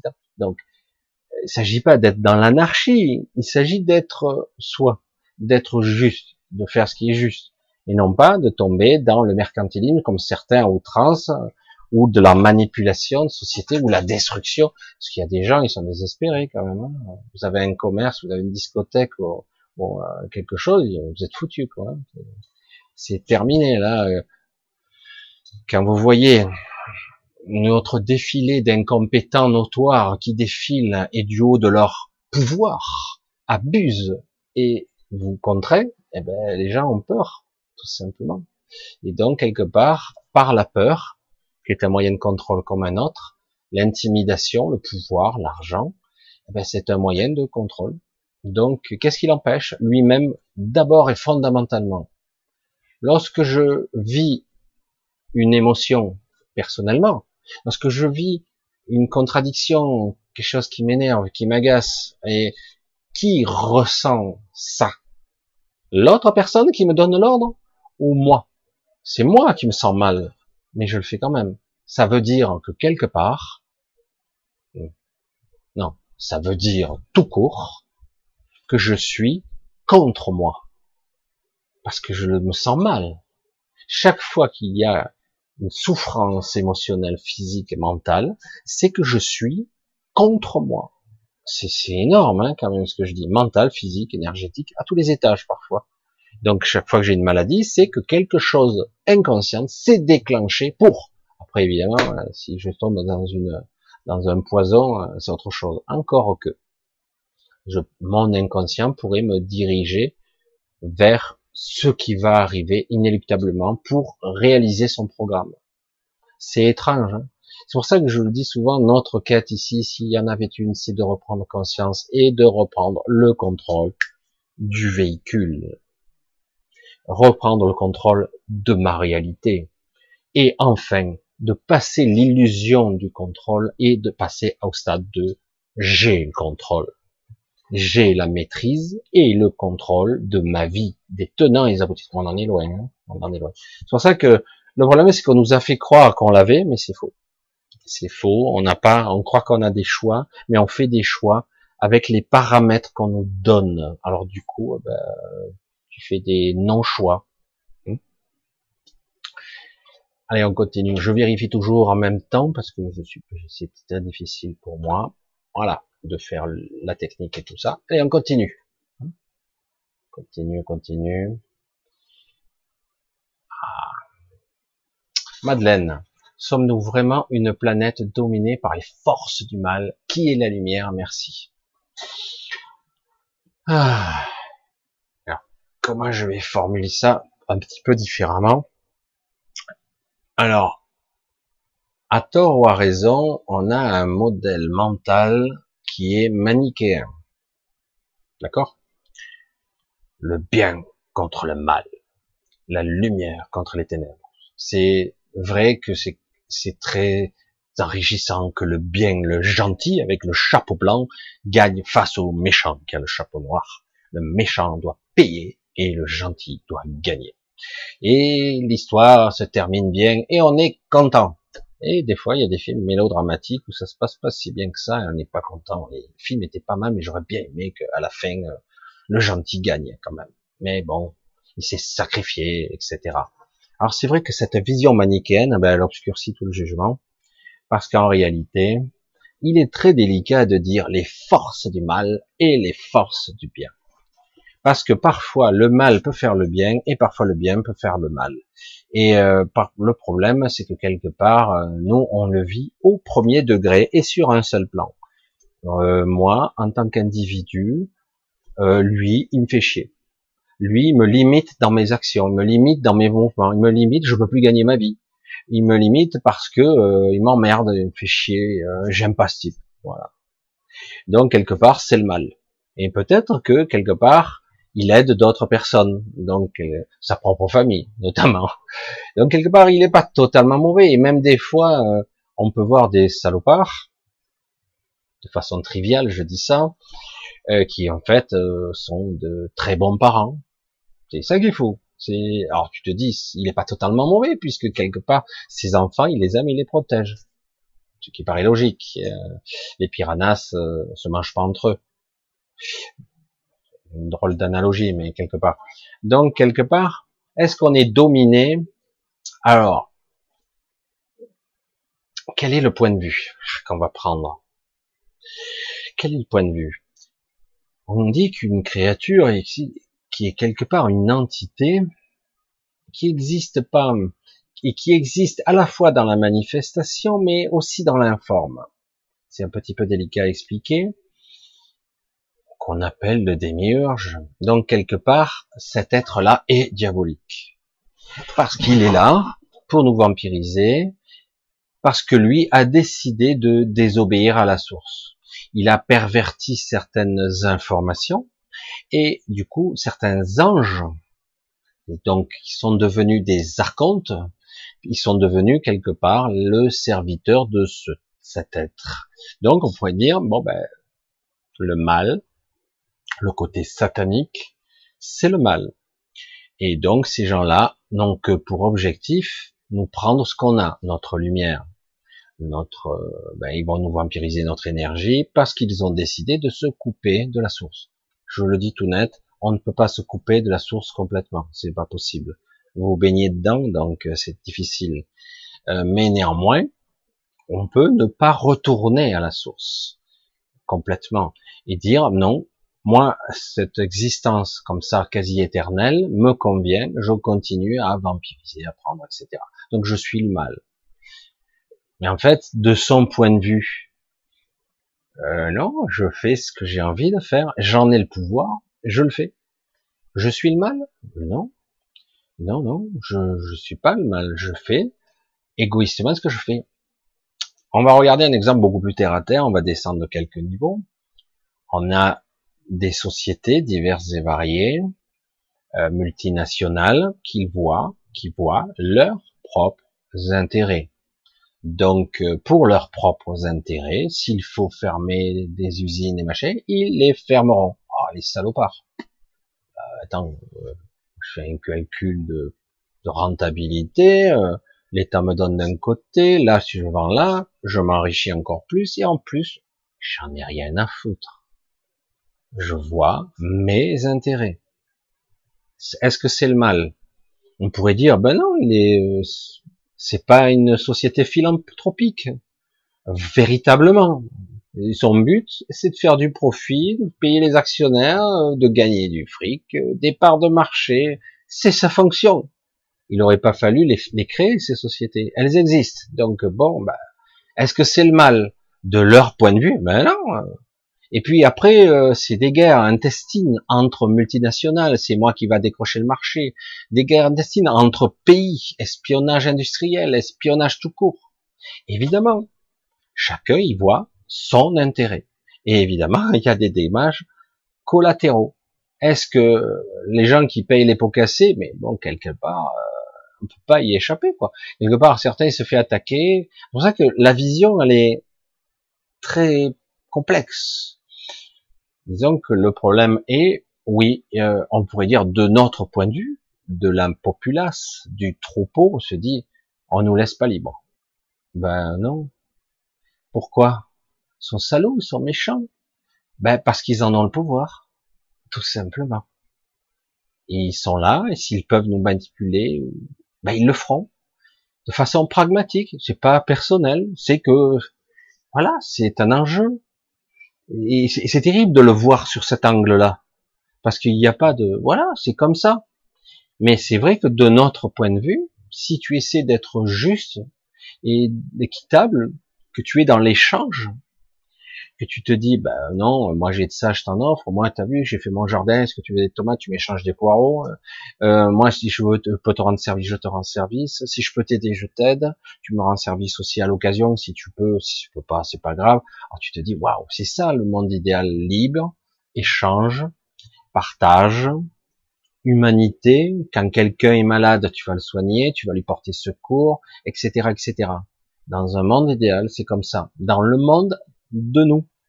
Mais dans l'absolu, ceux qui ont le pouvoir, puisqu'on a créé ce système-là, non. Alors du coup, euh, qui est la lumière? La lumière, elle est partout, en fait. C'est ça le paradoxe. Elle est partout parce que s'il n'y avait pas de lumière, il y aurait, aurait rien. Euh, je l'ai déjà dit, le pouvoir de la vie, de la création, de la lumière, de la manifestation, il est incommensurable. Et on se demande des fois comment c'est possible. Après tous les coups que le monde subit, même si on se dit aujourd'hui, on est allé loin là. Et certains disent de façon pragmatique, vous pouvez regarder du côté de Bill Gates. Lui il dit, euh, on, ne peut plus continuer comme ça. Comment ça? Ben, 8 milliards d'individus, bientôt 10. Euh, ça va être géométrique après, ça va être exponentiel. On ne peut plus. Donc il faut commencer à élaguer l'arbre, hein, couper quelques branches ici et là. Euh, si on en tue un milliard ou deux, ça sera plus mieux, ça sera mieux pour que pour les autres, non? On pourrait dire de ce, raisonnement-là, il y a beaucoup de gens qui disent ça. Hein, si je tue euh, tant de personnes et que ça permet de, de permettre d'épanouir tout le reste, fait le calcul. Certains ont une logique impeccable de ce côté-là. Puis sauf quand c'est toi, quoi, ou ta famille, là, tu seras peut-être moins d'accord. Mais bon, c'est, ils font des calculs comme ça. C'est pas de calcul humain, évidemment. C'est un calcul comptable. c'est un calcul intéressant pour lui ou pour son système, mais parce qu'il se dit, parce que là, d'après mes modélisations, mes simulations, ben, d'après ce que je vois de ce que j'ai calculé, on voit, on va dans le mur. Il y aura plus de ressources, il y aura plus de cire. Oui, non, ça dépend. Si on continue comme ça, c'est clair que la nourriture, on pourrait nourrir deux fois, trois fois plus de gens sur Terre. Il n'y a aucun problème là-dessus. On jette tellement. Si on construisait, si on, nourrissait correctement, si on faisait de la nourriture propre, si on éduquait les gens à manger correctement et non pas d'engloutir la nourriture, euh, on est dans une société de consommation, non Et la nourriture se jette par millions de tonnes par an. Euh, là, par l'histoire du Covid, on n'a pas trop parlé, mais il y a eu du gâchis extraordinaire. Des fruits, des légumes, le prix des pommes de terre a flambé, mais il y a des stocks incroyables. Et euh, le prix, vous avez eu des fraises euh, pas chères? Non, hors de prix. Pourquoi? Ah ben, il n'y avait pas de travailleurs euh, de Pologne ou même de, de des pays de l'Est. Donc du coup, il n'y avait pas de ramasseurs et du coup, plutôt que de payer des gens au prix normal, autant les jeter, c'est pas intéressant, parce que le prix du marché est trop bas, etc., etc. Du coup, la nourriture a été jetée en grande quantité. On a préféré en vendre peu mais cher, plutôt que d'en vendre beaucoup, pas cher du tout. C'est pas intéressant, évidemment. Et du coup, euh, voilà, vous avez des prix euh, qui flambent de partout. C'est et c'est de la stupidité, de l'aberration, de la nourriture. On jette. Là, on pourrait dire, bah, je suis désolé, hein, moi, on m'a éduqué euh, dans euh, tu jettes de la nourriture, c'est criminel. C'est pas bien. Il y a des gens qui meurent de faim, et donc tu jettes pas. Tu essaies de tout consommer, de regarder les dates, etc. C'est une éducation, c'est une façon de voir. Et du coup, euh, on pourrait dire, ah, ben, c'est ces enfoirés de paysans, pourquoi ils donnaient pas? Ben, Ils ont peut-être donné un peu, mais quelque part, voilà, ils ont détruit, surtout des grandes fermes, etc. Bon, je, vais pas être un général, je vais pas généraliser, mais en fait, c'est le modèle qui va pas. Parce que ce, toujours ce prix attiré vers le bas, etc. On a créé un système de marché intriqué qui, qui a des ramifications partout, qui ne marche plus, qui est au bout du rouleau. Du coup, il n'y a pas assez de nourriture, il n'y a plus assez d'eau. Ah bon, il n'y a plus assez d'eau? Ah bah ouais, elle est polluée. Le peu d'eau qu'il y a sur Terre, elle va être de plus en plus pourrie. Pourquoi? On a laissé faire. Je veux dire, quand euh, quelque part c'est la course au vaccin actuellement, bref, on va pas rentrer dans le détail, ça va coûter des milliards et des milliards. Euh, quand il y a eu ces problèmes de confinement, on a sorti des banques centrales des milliards et des milliards, mais en aucun cas on mettra un centième de cet argent pour euh, nettoyer ces, ces endroits où on a des océans de plastique sur la mer. Jamais. On n'y pensera pas. Euh, non. Mais pourtant, c'est de la planche à billets là, ce que vous faites là. 750 milliards, 6000 milliards les États-Unis. Je sais pas si ça a été voté, je sais rien, je m'en fous. Mais ce sont des sommes incommensurables, c'est énorme. Mais jamais, à aucun moment, ils ne donneront ça aux gens ou ne donneront ça pour sauver la nature. Jamais. Ça ne viendra pas à l'idée. C'est de l'argent perdu. Et pourtant, ils sont là, ouais, mais on peut plus continuer comme ça, les ressources, l'eau, la pollution, etc. Je dis, ouais, mais en fait, c'est une question d'état d'esprit et de qui dirige quoi. Parce que cet argent, il n'existe même pas. En plus. Voilà. Alors, qui sont les forces du mal? Qui sont les forces du bien? C'est une vision qui est manichéenne, qui existe. Qui existe puisqu'on lui a donné forme. Nous, encore. Nous, euh, nous, si sommes le troupeau, je l'ai déjà dit, c'est nous qui avons le véritable pouvoir. On l'a toujours eu. Mais on pense qu'on l'a pas. Donc on l'a le pouvoir. Alors euh, évidemment, comme on pense qu'on l'a pas, ben on subit. Il y a, c'est vrai, des entités qui nous manipulent. C'est vrai qu'on nous conditionne par la peur. Pourquoi il y en a autant de manipulations? Pourquoi il y a autant de mal? Parce que ça marche. Alors c'est vrai qu'on nous a sérieusement euh, chié, on nous chier dans les bottes, comme on dit, limité, modifié, etc., emprisonné. Mais on a toujours le pouvoir. C'est fou, hein c'est difficile de le concevoir comme ça. Je dis, mais c'est étrange de voir que ça serait si facile de faire reculer tout le système. Si facile tout le monde descend dans la rue. Non, tout le monde descend. Sans les masques. Oh putain, tout le monde va mourir. Oh, c'est criminel, vous allez tuer tout le monde. Personne ne fera à ce niveau. Ça risque de bouger quand même, hein, dans les temps à venir. Ça risque de bouger un petit peu. Mais c'est vrai que quelque part, le pouvoir, on l'a toujours eu. De la même façon, euh, j'ai déjà vu dans la nature, par exemple, je sais plus si c'était euh, un bébé buffle ou je sais pas quoi, il se faisait attaquer par des par des hyènes et je voyais que les autres buffles ne défendaient pas. Parfois ça arrive, mais c'est très rare. Alors du coup, alors que si tous les buffles arrivaient, euh, ils s'attaquaient aux hyènes, les hyènes ne tiennent pas le coup. Et quelque part, on voit que très bien qu'il y a un esprit de soumission, un esprit de prédation, et euh, qui est très ancré. Certains, dès qu'ils ont le pouvoir, ils ont envie de croquer de, un grosse dent et dire j'ai le pouvoir, je compte bien le garder. La prédation, c'est pas comme dans la nature, contrairement à ce qu'on croit, ce qu'on fait. Nous, on est en train de piller, de détruire. On est en train de vider, de polluer, de salir. Alors qu'en réalité, ça peut fonctionner très bien. Alors c'est qui la lumière et les ténèbres? Je dis, c'est difficile hein, de le dire comme ça, que nous sommes responsables nous aussi. Alors, je vais dire, mais c'est pas de ma faute à moi. Ouais, mais euh, tu fais quoi? Je. Euh, le problème il est là, c'est que c'est compliqué. Si quelque part, moi je parlais des Grégor euh, la semaine dernière, il y a une semaine exactement, quelque part j'envoie un signal. Je mets un système en place, un système climatologique, un système de défression, un système qui va créer une oppression, une angoisse. Est-ce possible? Je crée un égrégore. Mais au départ, il est comme ça, il est pas évanescent, mais presque, il est impalpable, mais il est là. Est-ce que je, je, je vais jouer le jeu? Est-ce que je le sens? Je dis, oh, wow, wow, qu'est-ce que c'est ça? Il y a un truc là. Hmm, J'aime pas du tout. Allez, dégage. Allez.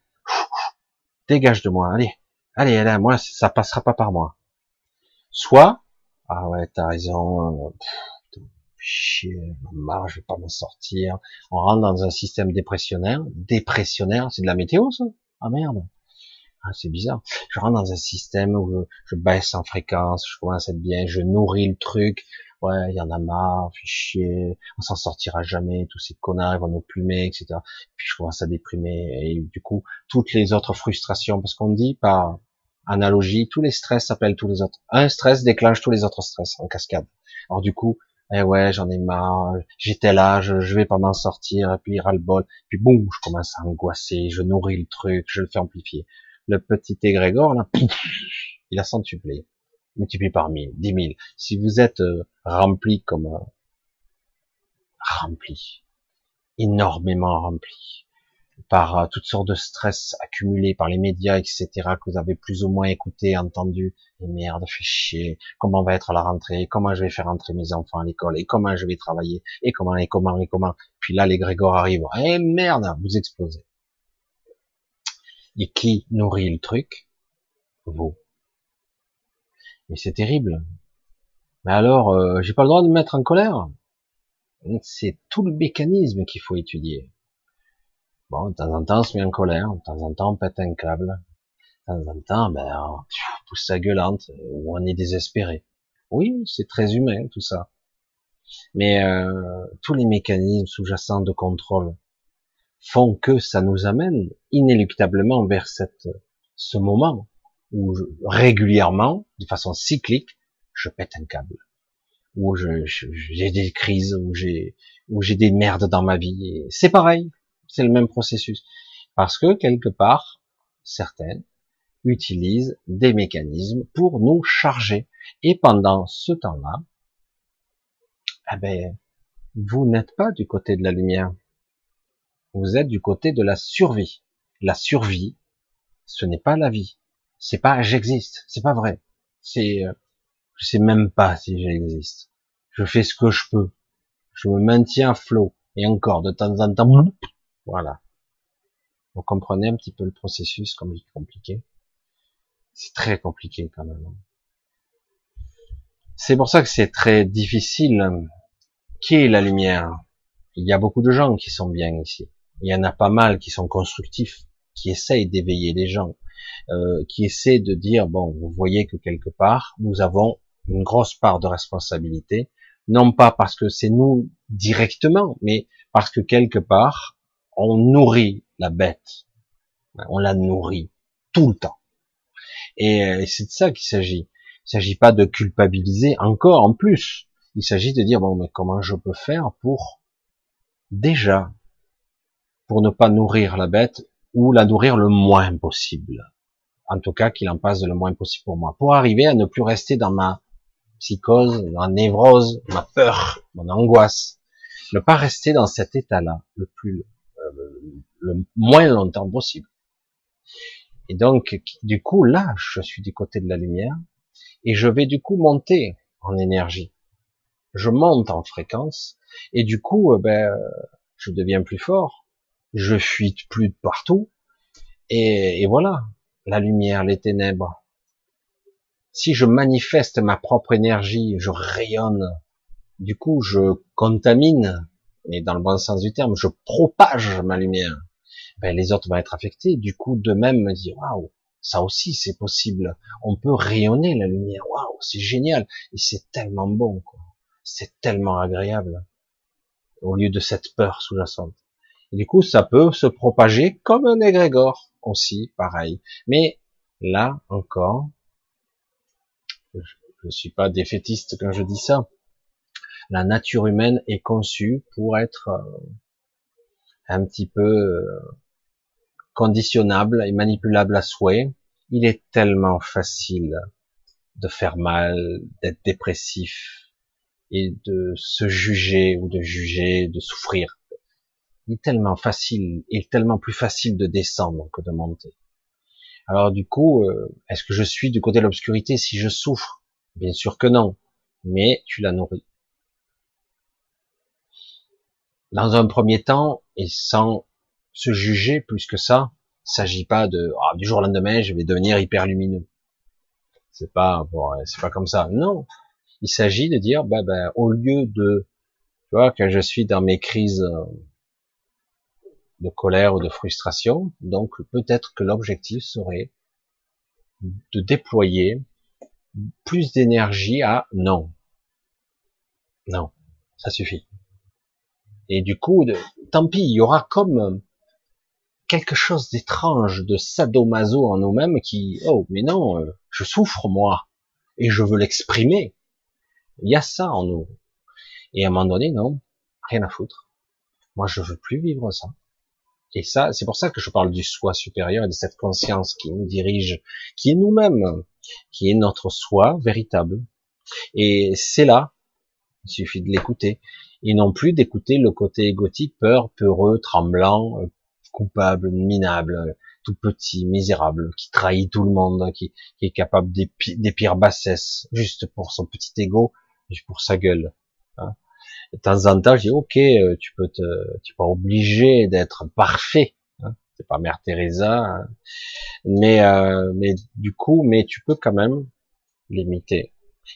Du coup, c'est ça la lumière. La lumière, c'est ça ne passera pas par moi. Après, euh, qu'importe. Qu'importe s'il y a des gens de pouvoir qui ont décidé de vous dominer, de vous soumettre. Vous n'êtes pas obligé de jouer le jeu. En tout cas, vous pouvez savoir en conscience, quand je mets le masque en conscience, j'en parle souvent de ça. J'ai dit, vous pouvez mettre le masque en conscience, mais vous savez qui vous êtes derrière le masque. Et non pas croire que vous êtes le masque, que vous êtes le personnage. Il y a une différence. Je joue un jeu juste pour jouer le jeu, mais quand je suis avec moi, je suis réglo.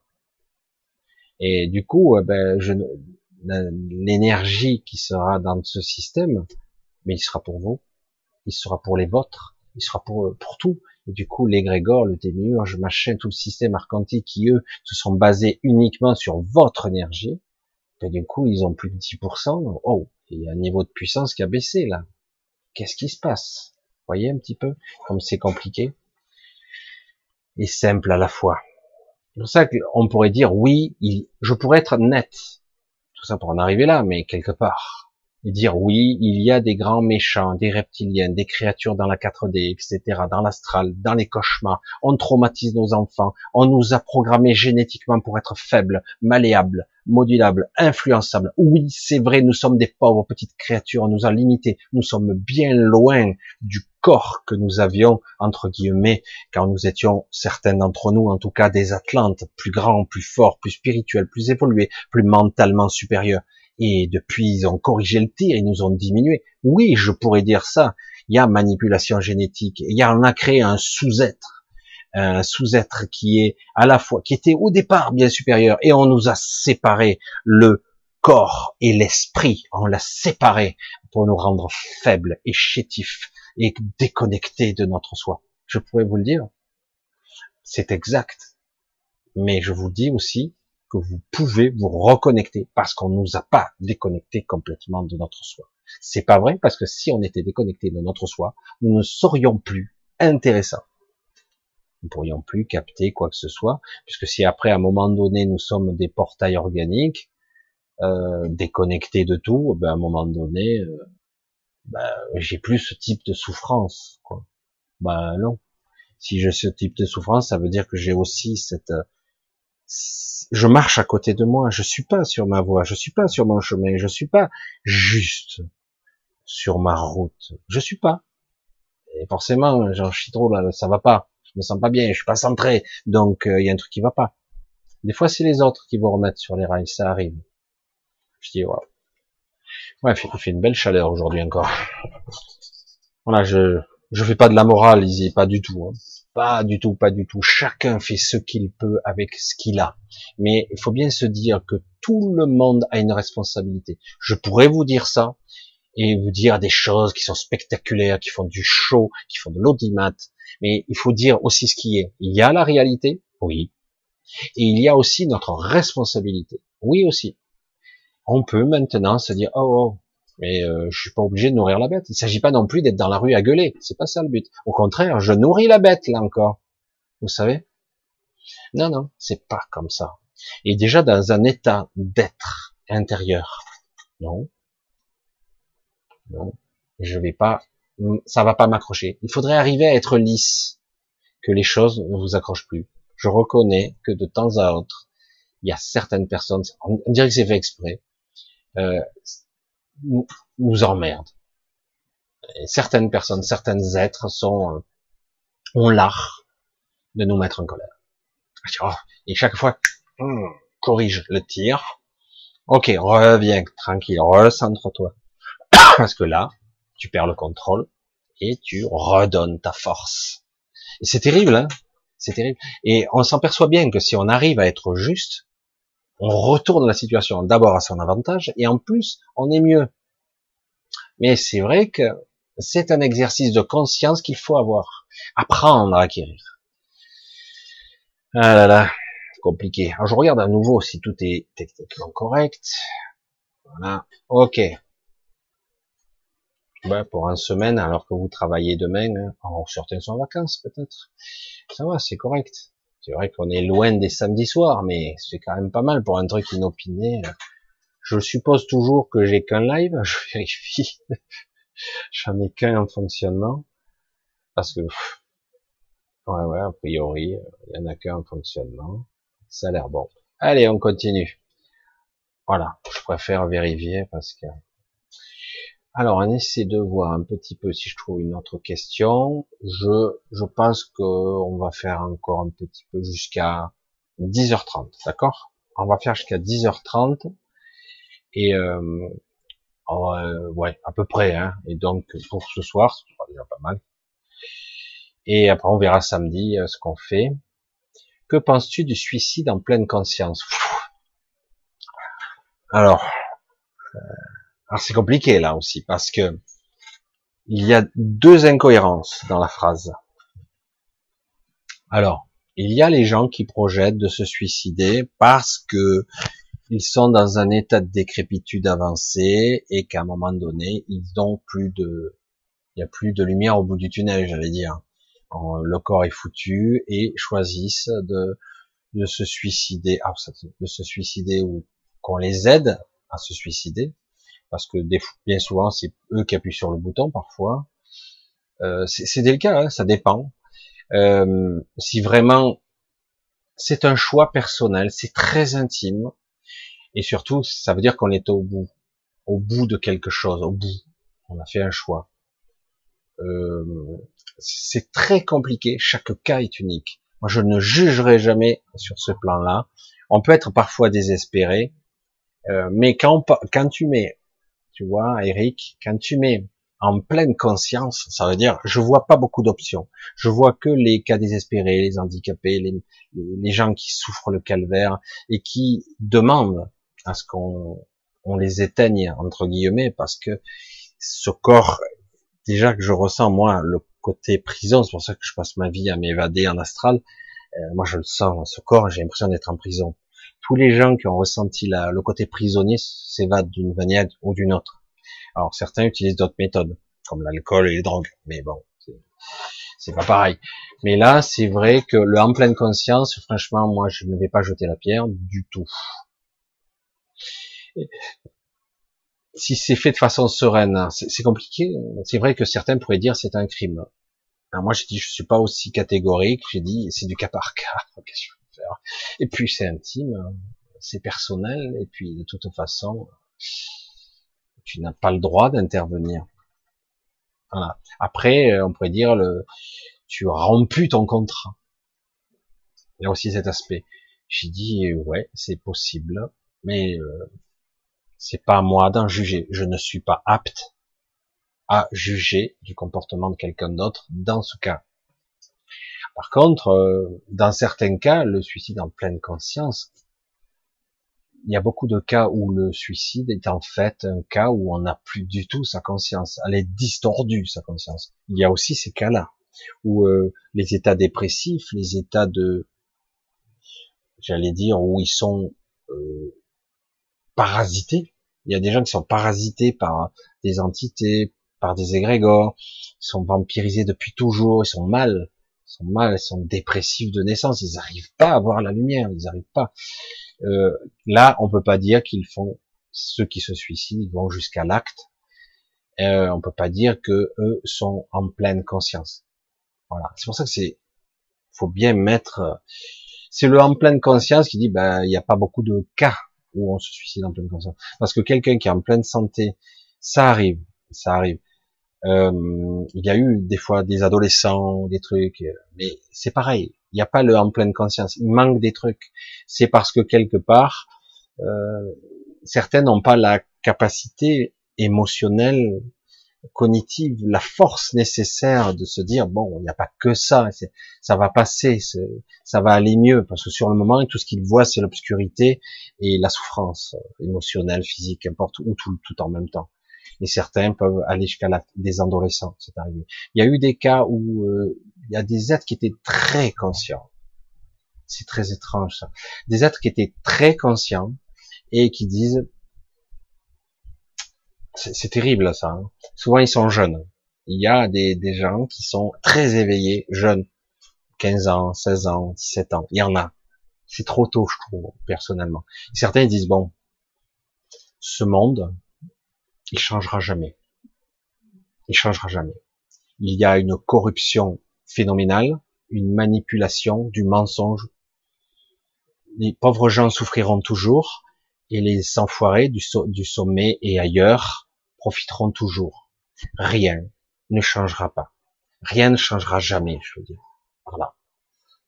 Et du coup, ils sont face à ce constat de l'impuissance depuis des siècles et des siècles où les pauvres sont brimés et les puissants oppriment les petits. Et derrière tout ça, il y a toutes sortes d'égrégores, de manipulation, d'organisation de société qui est dirigée plutôt par là ou par là. Il y a toujours toutes sortes d'injustices, d'injustices qui sont terribles. Et du coup, ces gens-là, ils disent, ben, ça ne changera jamais. Et certains, c'est arrivé, euh, se suicident. Alors, est-ce qu'on peut parler de pleine conscience là, malgré une telle compréhension du monde Je dis non.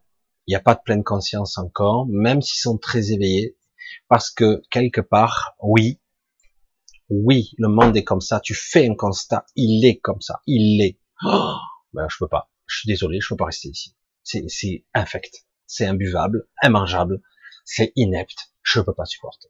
La souffrance animale, on peut empiler hein, tous ces trucs comme ça. Et c'est inepte. évidemment que ça l'est. Et que dire, mais jamais ça va changer ce monde, jamais il sera juste. Et du coup, certaines personnes vont dire, ben, je préfère partir, et voilà. La question est dit, et si tu avais le courage de rester? Dur, hein? Parce que ça, c'est, et je pourrais faire quoi? Parce que puisque tu as décidé d'en finir, de terminer, de me, te barrer, bah, quelque part, euh, je vais être je vais jouer les, les méchants de service. Tu vas être lâche, tu te barres, hein, tu abandonnes le navire. C'est la merde. Il y a des gens qui se battent ici. Il y a des gens qui essaient d'insuffler de la lumière. Il y a des gens qui essaient de, malgré tout, construire des choses. Ouais, c'est peine perdue. Et donc, tu préfères fuir et ne jamais essayer quoi que ce soit. Tu ne vas pas donner au monde ta lumière. Tu ne vas pas l'offrir. Peut-être aider des gens. Et si tu aides quelques personnes, quelques-unes, peut-être que tu vas aider à sauver quelques âmes, quelques gens qui souffrent. Est-ce que c'est pas important, ça aussi? C'est délicat. Est-ce que tu auras cette force-là?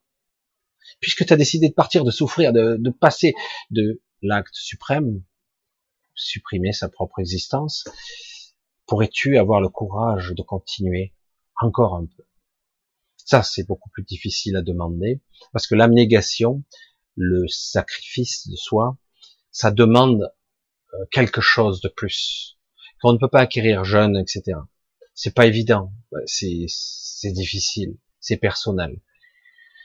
C'est un sujet complètement très complexe très très complexe. C'est pour ça que je ne peux pas avoir une réponse catégorique pour tout ça. Euh, donc euh, c'est de ça qu'il s'agit. C'est le suicide, c'est quelque chose. C'est un sujet extrêmement grave euh, parce que ça ça exprime énormément de souffrance, de mal-être qui dépasse le cadre de tout ça. Évidemment que tout le monde comprend, et qu'on aimerait parfois arriver à tendre la main vers quelqu'un comme ça, dire regarde, il y a parfois des rayons de lumière, la nature, l'éclosion au printemps de choses, il y a parfois des magnifiques choses à vivre, je te tends la main, viens voir. L'autre dit ça sert à rien, c'est inutile. C'est pas suffisant. Je dis regarde mieux, tu vas voir la puissance de la vie. Ça ne sert à rien. Des fois, vous ne pouvez pas aider quelqu'un. Vous ne pourrez pas c'est à lui de s'en sortir. Vous pourrez les seconder, vous pourrez être là, vous pouvez vous épuiser et essayer de le sortir de là, mais c'est pas évident. Alors d'un côté, lorsqu'il est là, est-ce que je pose la question? Est-ce que cette personne est en pleine conscience malgré tout cet éveil? Est-ce qu'il ment? Non. Est-ce qu'il dit quelque chose qui est faux? Non. Mais il ne voit pas toute la vérité. Il ne voit qu'un aspect de la vérité. Il ne voit encore une fois que la surface de l'océan même si c'est redoutable, c'est sans appel. Du coup, euh, chaud, hein. C'est quoi le but ici? En chier des bulles? Pour faire évoluer la machine Est-ce que ça sera toujours pareil? Mais est-ce que ça va changer un jour? C'est le questionnement de beaucoup ici. Mais avant, aujourd'hui, vous vous apercevez que peut-être de plus en plus de gens, de gens qui euh, de personnes qui commencent à se poser la question parce qu'il y en a marre de ce malaise, il y en a mal de la dichotomie intérieure entre ce que je voudrais pour le monde, pour moi, ma famille, les gens que j'aime, et ce qui se passe, le mensonge patenté, la distorsion, la manipulation et les morts organisées parce qu'ils en ont rien à foutre quelque part. Et du coup, est-ce que je peux faire quelque chose? Mais il commence à y avoir quand même quelque chose qui se passe. C'est vrai que c'est un peu sporadique ici et là, mais ça fait du monde. Hein. Croyez-moi, ça commence à faire du monde. La question est, je repose la même question que samedi. Jusqu'où on va aller, jusqu'où on va nous en mettre plein la gueule, je marque un temps d'arrêt, jusqu'où on va nous bourriner la gueule, jusqu'au moment où on va dire stop, stop. Il y en a marre maintenant toi qui me représente là-haut et les autres là, c'est terminé. Ah, on a l'armée, on a tout ça. Attention. C'est ça qu'il s'agit. Il s'agit pas de faire la guerre, il s'agit pas de nourrir la bête, c'est compliqué. C'est un état d'être déjà. D'abord, c'est j'ai pris ma décision. Ça suffit. Je prends, l'intention change, le moteur, l'énergie, tout le mécanisme de mon être change. L'égrégore général, vous voyez le rayonnement? Ça suffit. Bon, ils peuvent être 10 000 en face. Si on est un milliard, c'est pas la peine, quoi. Alors, vous négociez ou pas? Parce que ça suffit. C'est bien gentil de diminuer ou de broyer nos retraites et que vous, à l'Assemblée, avec 5, 6, 10, oh, je sais pas combien, 14 mandats, 14 retraites, vous, vous aurez tranquille. Évidemment, vous n'avez pas retouché vos retraites à vous, ça c'est sûr. Et euh, évidemment, vous avez des privilèges que vous aurez tout le monde est bien privilégié. La soupe, elle est hyper bonne. Hein. C'est extraordinaire. C'est pour ça que ces gens-là ne représentent plus qu'eux-mêmes. Et les gens d'une caste. C'est clair, ça fait longtemps. la démocratie nous a été volée. C'est une évidence. Hein. Je, le dis, hein, je suis pas là pour faire la révolution. C'est pas mon truc du tout. Ce qu'il y a, c'est qu'à un moment donné, il faut faire un constat, voir les choses. Ouais, ok. Vous voyez que de plus en plus, on parle ici et là, aux États-Unis, ailleurs, dans certains pays, de manipulation même pour les votes. Alors que déjà, même, on ne choisit pas vraiment les personnes qui sont en haut. En plus, ils manipulent les votes. Mais bon, c'est une évidence, tout ça. Si tu en as le pouvoir, pourquoi tu le ferais pas? Et donc, c'est de ça qu'il s'agit. Est-ce que jusqu'où je peux aller? Puisque j'ai décidé pour le cas du suicide, quelqu'un qui veut suicider, en arriver à supprimer sa propre existence, c'est quand même un choix euh, qui est lourd, difficile. Et j'ai, on a eu un cas il y a deux, trois ans, deux ans ici, quelqu'un qui a sauté d'un pont. Faut en arriver à une extrémité. Là, on parle pas d'un suicide en toute conscience. Là, hein. c'est que vraiment, quand tu es dans le trou, tu as plus la vision, t'as plus la, tu es obscurci. C'est le bout du rouleau. Tu dis, j'en peux plus. C'est le plein conscience, il est compliqué. Donc quelque part, puisque j'en suis là, vas-y, joue le jeu, amuse-toi, fais ce que tu as à faire. Quoi? Qu'est-ce que tu voudrais faire? J'ai pas le pouvoir. Fais ce que tu pourrais faire. Puisque tu es prêt au sacrifice ultime, va, fais des choses, entreprends un truc complètement dingue. Qu'est-ce que t'en as à foutre? Il s'agit pas d'aller avec la calache et de tirer dans le tas sans intérêt, ça n'ira nulle part. Au contraire, tu passeras pour un fou furieux. Donc, euh, voilà, dans les médias, on va te montrer comme un taré de service qui a pété un câble. Voire même, on dira, on te mettra ah, Al-Qaïda encore, ou euh, je sais plus quoi, n'importe quoi. C'est pour ça que non, c'est pas ça qu'il faut faire. C'est fais, entreprends, fais un truc, puisque tu es prêt. Euh, vas-y. Mais je suis pas sûr. Ah, c'est pas sûr. Tu dis si tu es vraiment que tu te lâches la grappe sur la mort, la vie, tout ça, t'en as plus rien à foutre. Va jusqu'au bout du truc. Et tu verras que l'accent, l'odeur de la sincérité, ça s'écoute, ça s'entend. Les gens entendent quand c'est authentique, qu'on trafique pas, hein, qu'on fait pas du show. Hein, parce que je voyais certains me dire, ah Michel, hein, hein. moi je suis comme ça dans la vie. Hein, donc, euh, et euh, mais je dis, je fais pas du montage vidéo, je fais pas des cuts, je fais pas des trucs. Non, vous avez moi en live tel que je suis. Quand je fais les vidéos, c'est d'un trait. Euh, certains me le reprochent assez. Wow, je dis ouais, mais vous avez quelqu'un de vrai. Et c'est le plus possible. Je ne sais rien. Et c'est vrai que quelqu'un qui est oh, vraiment authentique et qui veut faire, entreprendre au-delà de tout, de dépasser les limites, qu'est-ce qui peut l'en empêcher puisqu'il a peur de rien Imaginez quoi. C'est énorme. Mais ouais, qu'est-ce que je risque de pire? C'est compliqué, c'est un sujet qui peut aller dans tous les domaines. On va continuer un petit peu. Ah, c'est bien. Il y a un petit peu la discussion, c'est bien. Bonjour de Melbourne. Ah.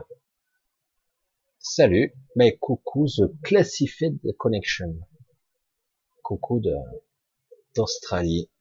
Alors, j'essaie de voir un petit peu gravité ou densité. Ah, c'est pas pareil. Mais bon, voilà. je sais pas si la question est pour moi, parce que là, gravité ou densité, c'est deux choses différentes. Si on parle de la gravité, ben, c'est la gravitation, c'est une force. C'est un corps qui exerce une force sur un autre. Et la densité, c'est, j'allais dire, on va le dire de façon pragmatique, euh, au niveau moléculaire, je veux dire, il y a plus de particules et de molécules. C'est un assemblage plus complexe, plus lourd, plus dense, plus serré. Mais en réalité, ça n'a rien à voir. Même si, quelque part, un corps plus dense euh, pourrait avoir plus de pouvoir d'attraction. Hein. Mais bon, voilà. On, s'en fout de parler physique quelque part. Corps, énergie, corps d'énergie, notre corps de lumière. Je regarde un petit peu ce que vous mettez. C'est sympa ce soir, il y a un peu tout. Je lis pas tout évidemment. Pendant mon éveil de 2006, Kitty qui nous parle. Là. Coucou Kitty. J'ai eu une attaque d'une entité reptilienne qui me voulait me posséder et me faire sentir mal physiquement, mentalement. Comment se protéger de ces attaques car j'en, car j'en ai souvent depuis? Alors, euh, Kitty, euh, une créature reptilienne ne peut pas te posséder. Elle n'y arrivera jamais. Déjà, il faut que tu t'enlèves ça de la tête.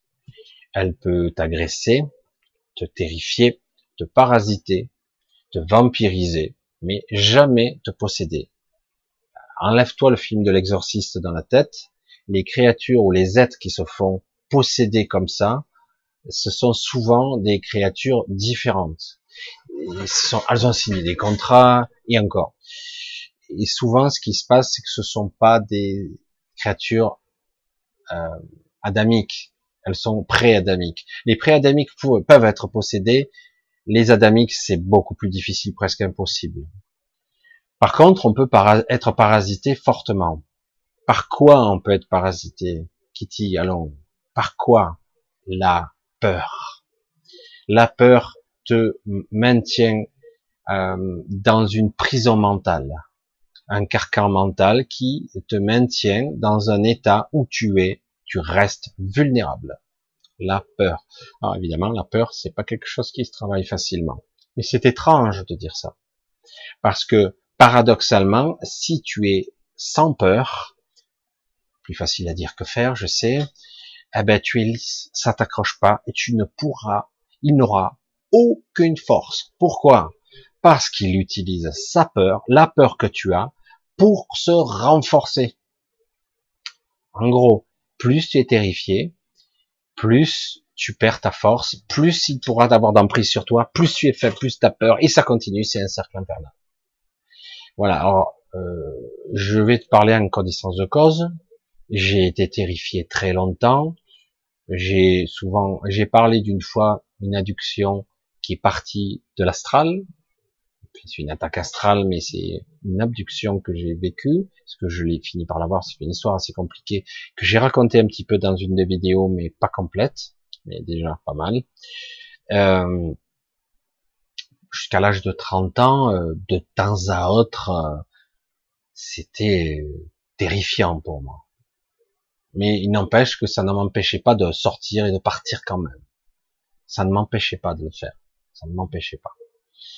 Euh, pourquoi je dis ça? Parce que j'ai vécu des, des choses où parfois j'étais complètement... J'avais des réveils brutaux, où je voyais des choses me passer au travers et je ressentais aussi. À la fois j'avais la sensation et en même temps j'avais la vision. Jusqu'au moment où je me suis dit arrête d'avoir peur. Euh, je suis toujours là, moi je suis traumatisé, perturbé, mais je suis toujours là. Et euh, au début, j'osais même plus me coucher, quoi. J'en étais là. Hein. Et, euh, et donc, petit à petit, j'ai dû apprendre à maîtriser ma peur. Au début, c'était pas évident, euh, mais petit à petit, euh, je me suis aperçu que j'arrivais à me lâcher la grappe avec ma peur, et finalement, ça développait une force intérieure. Évidemment, il faut le faire, il faut s'entraîner à ça. Euh, tu subis des attaques régulièrement, parce que quelque part, tu joues le jeu. Plus facile à dire qu'à faire. Tu nourris la bête. Mais là, c'est des entités qui te viennent, qui te parasitent, qui te terrifient. Tu les nourris, elles deviennent plus fortes, elles te, jusqu'au moment où elles te mettent au 36e dessous, et finalement, à la fin, elles s'en vont. Et du coup, elle te laisse tranquille euh, un ou deux jours partiellement, le temps que tu te recharges. Mais euh, c'est ta propre peur. Et le paradoxe, c'est euh, souvent, alors au début ça marche pas parce qu'on n'y croit pas. je l'ai déjà dit dans d'autres vidéos, mais je vais le répéter parce que pas tout le monde regarde toutes mes vidéos. J'ai dit, il faut apprendre non. Le non. Pas non, non, non, non, non, s'il vous plaît, pitié, non, ne m'attaquez pas, non, alors, encore, s'il vous plaît, en pleurant, en étant désespéré. Il faut apprendre une véritable colère. La colère intérieure, pas la colère émotionnelle. C'est pas pareil. La colère émotionnelle, c'est une explosion d'émotions. C'est vraiment, on s'épuise, on s'énerve, on pète tout. Ça peut aider. Ça peut aider. La colère est libératrice. Ça a été mon cas. Mais c'est épuisant. Mais j'ai trouvé beaucoup mieux. Il y a une colère intérieure qui est beaucoup plus euh, spirituelle, j'allais dire. Non. C'est quoi? Non. Tu comprends ce que c'est ça? Non. Et c'est catégorique. Et il faut insister. Et s'il faut, il faut le rester. Euh, et à un moment donné, c'est comme si l'énergie s'espand à l'intérieur de nous. Non c'est ferme, c'est tout aligné, c'est vraiment, je suis sûr de moi. Non, c'est un non ferme, dégagé. Ça suffit. Il n'y a rien à voir. J'ai pas peur de vous. Non. Et il faut insister. Il faut s'entraîner jusqu'au moment où on sent qu'on est parfaitement aligné. C'est un vrai non. Il est parfaitement harmonisé. Hein, c'est un non catégorique. Tu dégages. Hein. Je te garantis, tu dégages. Si je, je te disais, Kitty, la puissance de mon nom, ça se voit dans l'astral. Je dis non, ça dégage. Hein, c'est oh putain, c'est quoi ça? Ah ouais, ça marche. Après, euh, des fois, on se fait surprendre. Des fois, on est un petit peu, on a oublié, etc. Et puis, oh, qu'est-ce ah merde, réveille un peu à l'envers, mal à la tête, pas bien. Ah, je sens qu'il y a un truc qui me siffle à l'oreille. Qu'est-ce que c'est que ce truc? Hmm? Dans le doute, non, ça suffit. On reprend son centre, on se centre vraiment sur soi, ça s'apprend. La colère, j'allais dire spirituelle, je sais pas comment on pourrait l'appeler autrement, c'est une, c'est pas une colère émotionnelle. Il y a un petit peu d'émotion. Au début, on se trompe un petit peu, on a tendance à dégager de l'émotion. C'est un non ferme. C'est, c'est une lame, ça tranche. Je sais pas si on arrive. Et ça s'apprend. Au début, ça marche que partiellement, ça marche pas. Et au bout d'un moment, cette, euh, cette colère, si elle est bien maîtrisée, elle est d'une puissance, c'est extraordinaire. C'est la puissance de l'intention. Non. Il n'y a pas d'acceptation. Non. Il n'y a pas d'autorisation. Non. Je ne me soumets pas. Non. Tu dégages. Et même mieux, si tu dégages pas, je vais te dégager, quoi. C'est comme ça, c'est clair. Parce que malgré les apparences, nous ne sommes pas faibles. Pas du tout. Une fois qu'on a compris que notre intention, on peut l'aligner, être clair, être lucide avec une intention, il n'y a rien qui peut l'empêcher. Rien. Dans l'astral, tout ça. Il est arrivé de me faire avoir encore avec les vieilles peurs de monstres qui t'attaquent. Et puis des fois, je, tu t'es encore fait avoir, mais c'est pas vrai. Ça suffit. Dans le rêve lucide, été entre deux encore. Et hop, le gros chien de 4 mètres avec des dents comme ça qui allait me déchiqueter, ça devient un petit toutou, je le caresse, le ventre et tout ça. Il n'existe pas. C'est ma propre peur qui prend forme. Après, je dégage de là, je m'en vais. Je dis, j'ai plus rien à faire ici. Parfois, c'est aussi un test. Parfois, euh, dans l'astral, euh, il y a des entités qui arrivent plus ou moins à, vous, à vous frôler comme ça. Et du coup, il y a des vieilles peurs qui reviennent. Souvent, c'est des, pour moi, c'est des petits souvenirs tristes, des trucs que j'ai pas réglés complètement. Euh, la mort de ma chienne ou d'autres événements, etc. Et du coup, ça appuie sur le bouton, ça titille encore, ça fait remonter de la tristesse à la surface. Du coup, je descends en énergie, je descends en fréquence, et là, de coup, je redeviens vulnérable. Vous voyez le mécanisme? Donc, il faut être conscient qu'en fait, non, non, mais attends, ça va quoi, ça suffit. Je, je suis pas ça. Je sais pas si vous arrivez à percevoir ça. C'est un entraînement, en fait. C'est un entraînement. Au début, c'est maladroit, c'est mal exprimé, mais après, à un moment donné, on réajuste, on ressent. Il faut bien comprendre les ressentis, les centrer. C'est, c'est, ça s'apprend, ça s'apprend. L'intention, c'est la même chose que certaines personnes qui attirent toujours les, les mêmes connards ou les mêmes enfoirés, euh, où on se moque de vous, parce que vous dégagez une certaine attitude, une certaine énergie, du coup vous attirez à vous les les trous du cul, quoi. Et à un moment donné, euh, à un moment donné, oh, ça suffit, je peux attirer ces cons là, quoi. Ça suffit maintenant. Allez, voilà, je tranche, je veux plus. Maintenant, c'est bon, j'ai des programmes sous-jacents, j'ai j'ai un état d'être qui fait que j'attire, je magnétise ça.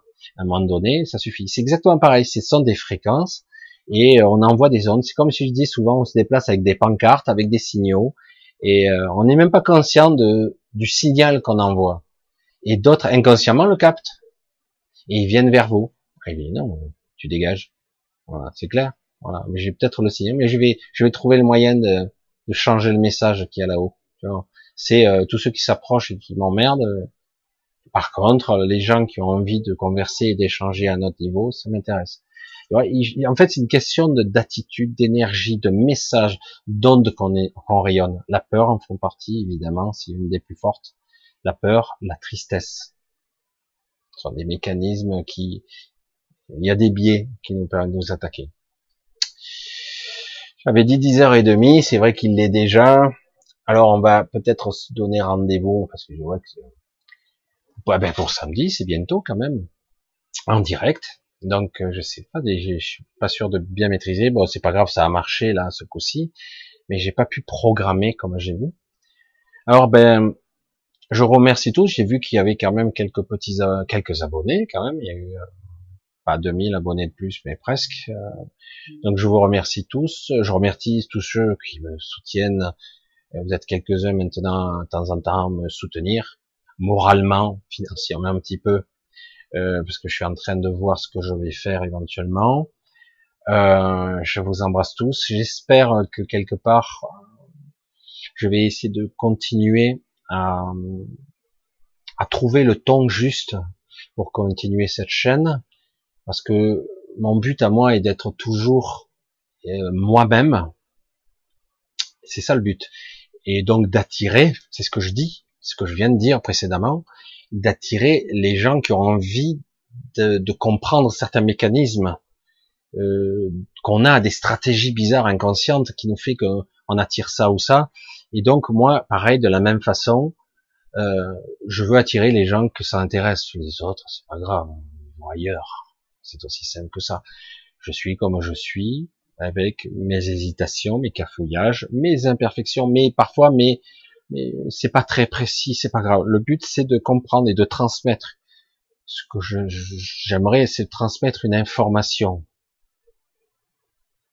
intuitive, euh, inspirée, qu'importe, canalisée, etc. Euh, j'ai vécu pas mal de choses, je continue à en vivre. Euh, je dis pas 10% de ce que je vis. Il y a des choses incroyables qui m'arrivent par moment. Par moment, c'est très banal. Et voilà. Donc, euh, bah, écoutez, pour ce live spontané, ce direct spontané, parce que certains supportent même pas que je dise live, euh, ben, je vous remercie d'avoir été. Vous avez été un petit peu moins de 300, alors que j'ai balancé ça un mercredi soir, que d'habitude, je lance, au maximum, je lance une petite vidéo. Euh, ça m'arrive. Euh, puis on a un petit peu interagi. C'est vrai que je développe ça. Je souvent je rebondis sur les questions pour exprimer ce que j'ai à dire tant qu'à faire. Et ça permet de parler un petit peu à tout le monde, enfin j'espère. Voilà, bah écoutez, je vous embrasse tous, vraiment du fond du cœur. Euh, je vous souhaite le meilleur. Trouvez votre centre, essayez d'être juste, essayez de garder un cap juste pour vous-même. Autrement, on n'est pas bien. Soyez vigilants, attentifs à cette vie, parce qu'il y a beaucoup de pièges, beaucoup, beaucoup. C'est vrai que c'est pas simple du tout. Et donc, euh, bah, écoutez, je vous donne rendez-vous euh, pour ceux qui le pourront ou en replay, c'est pas grave, hein, à samedi prochain en direct. Donc, euh, je sais pas du tout. Ça, on vient. Je sais pas du tout comment ça sera. donc voilà. Je vous embrasse tous. Je vous dis donc à samedi. Bye bye. Allez, c'est parti.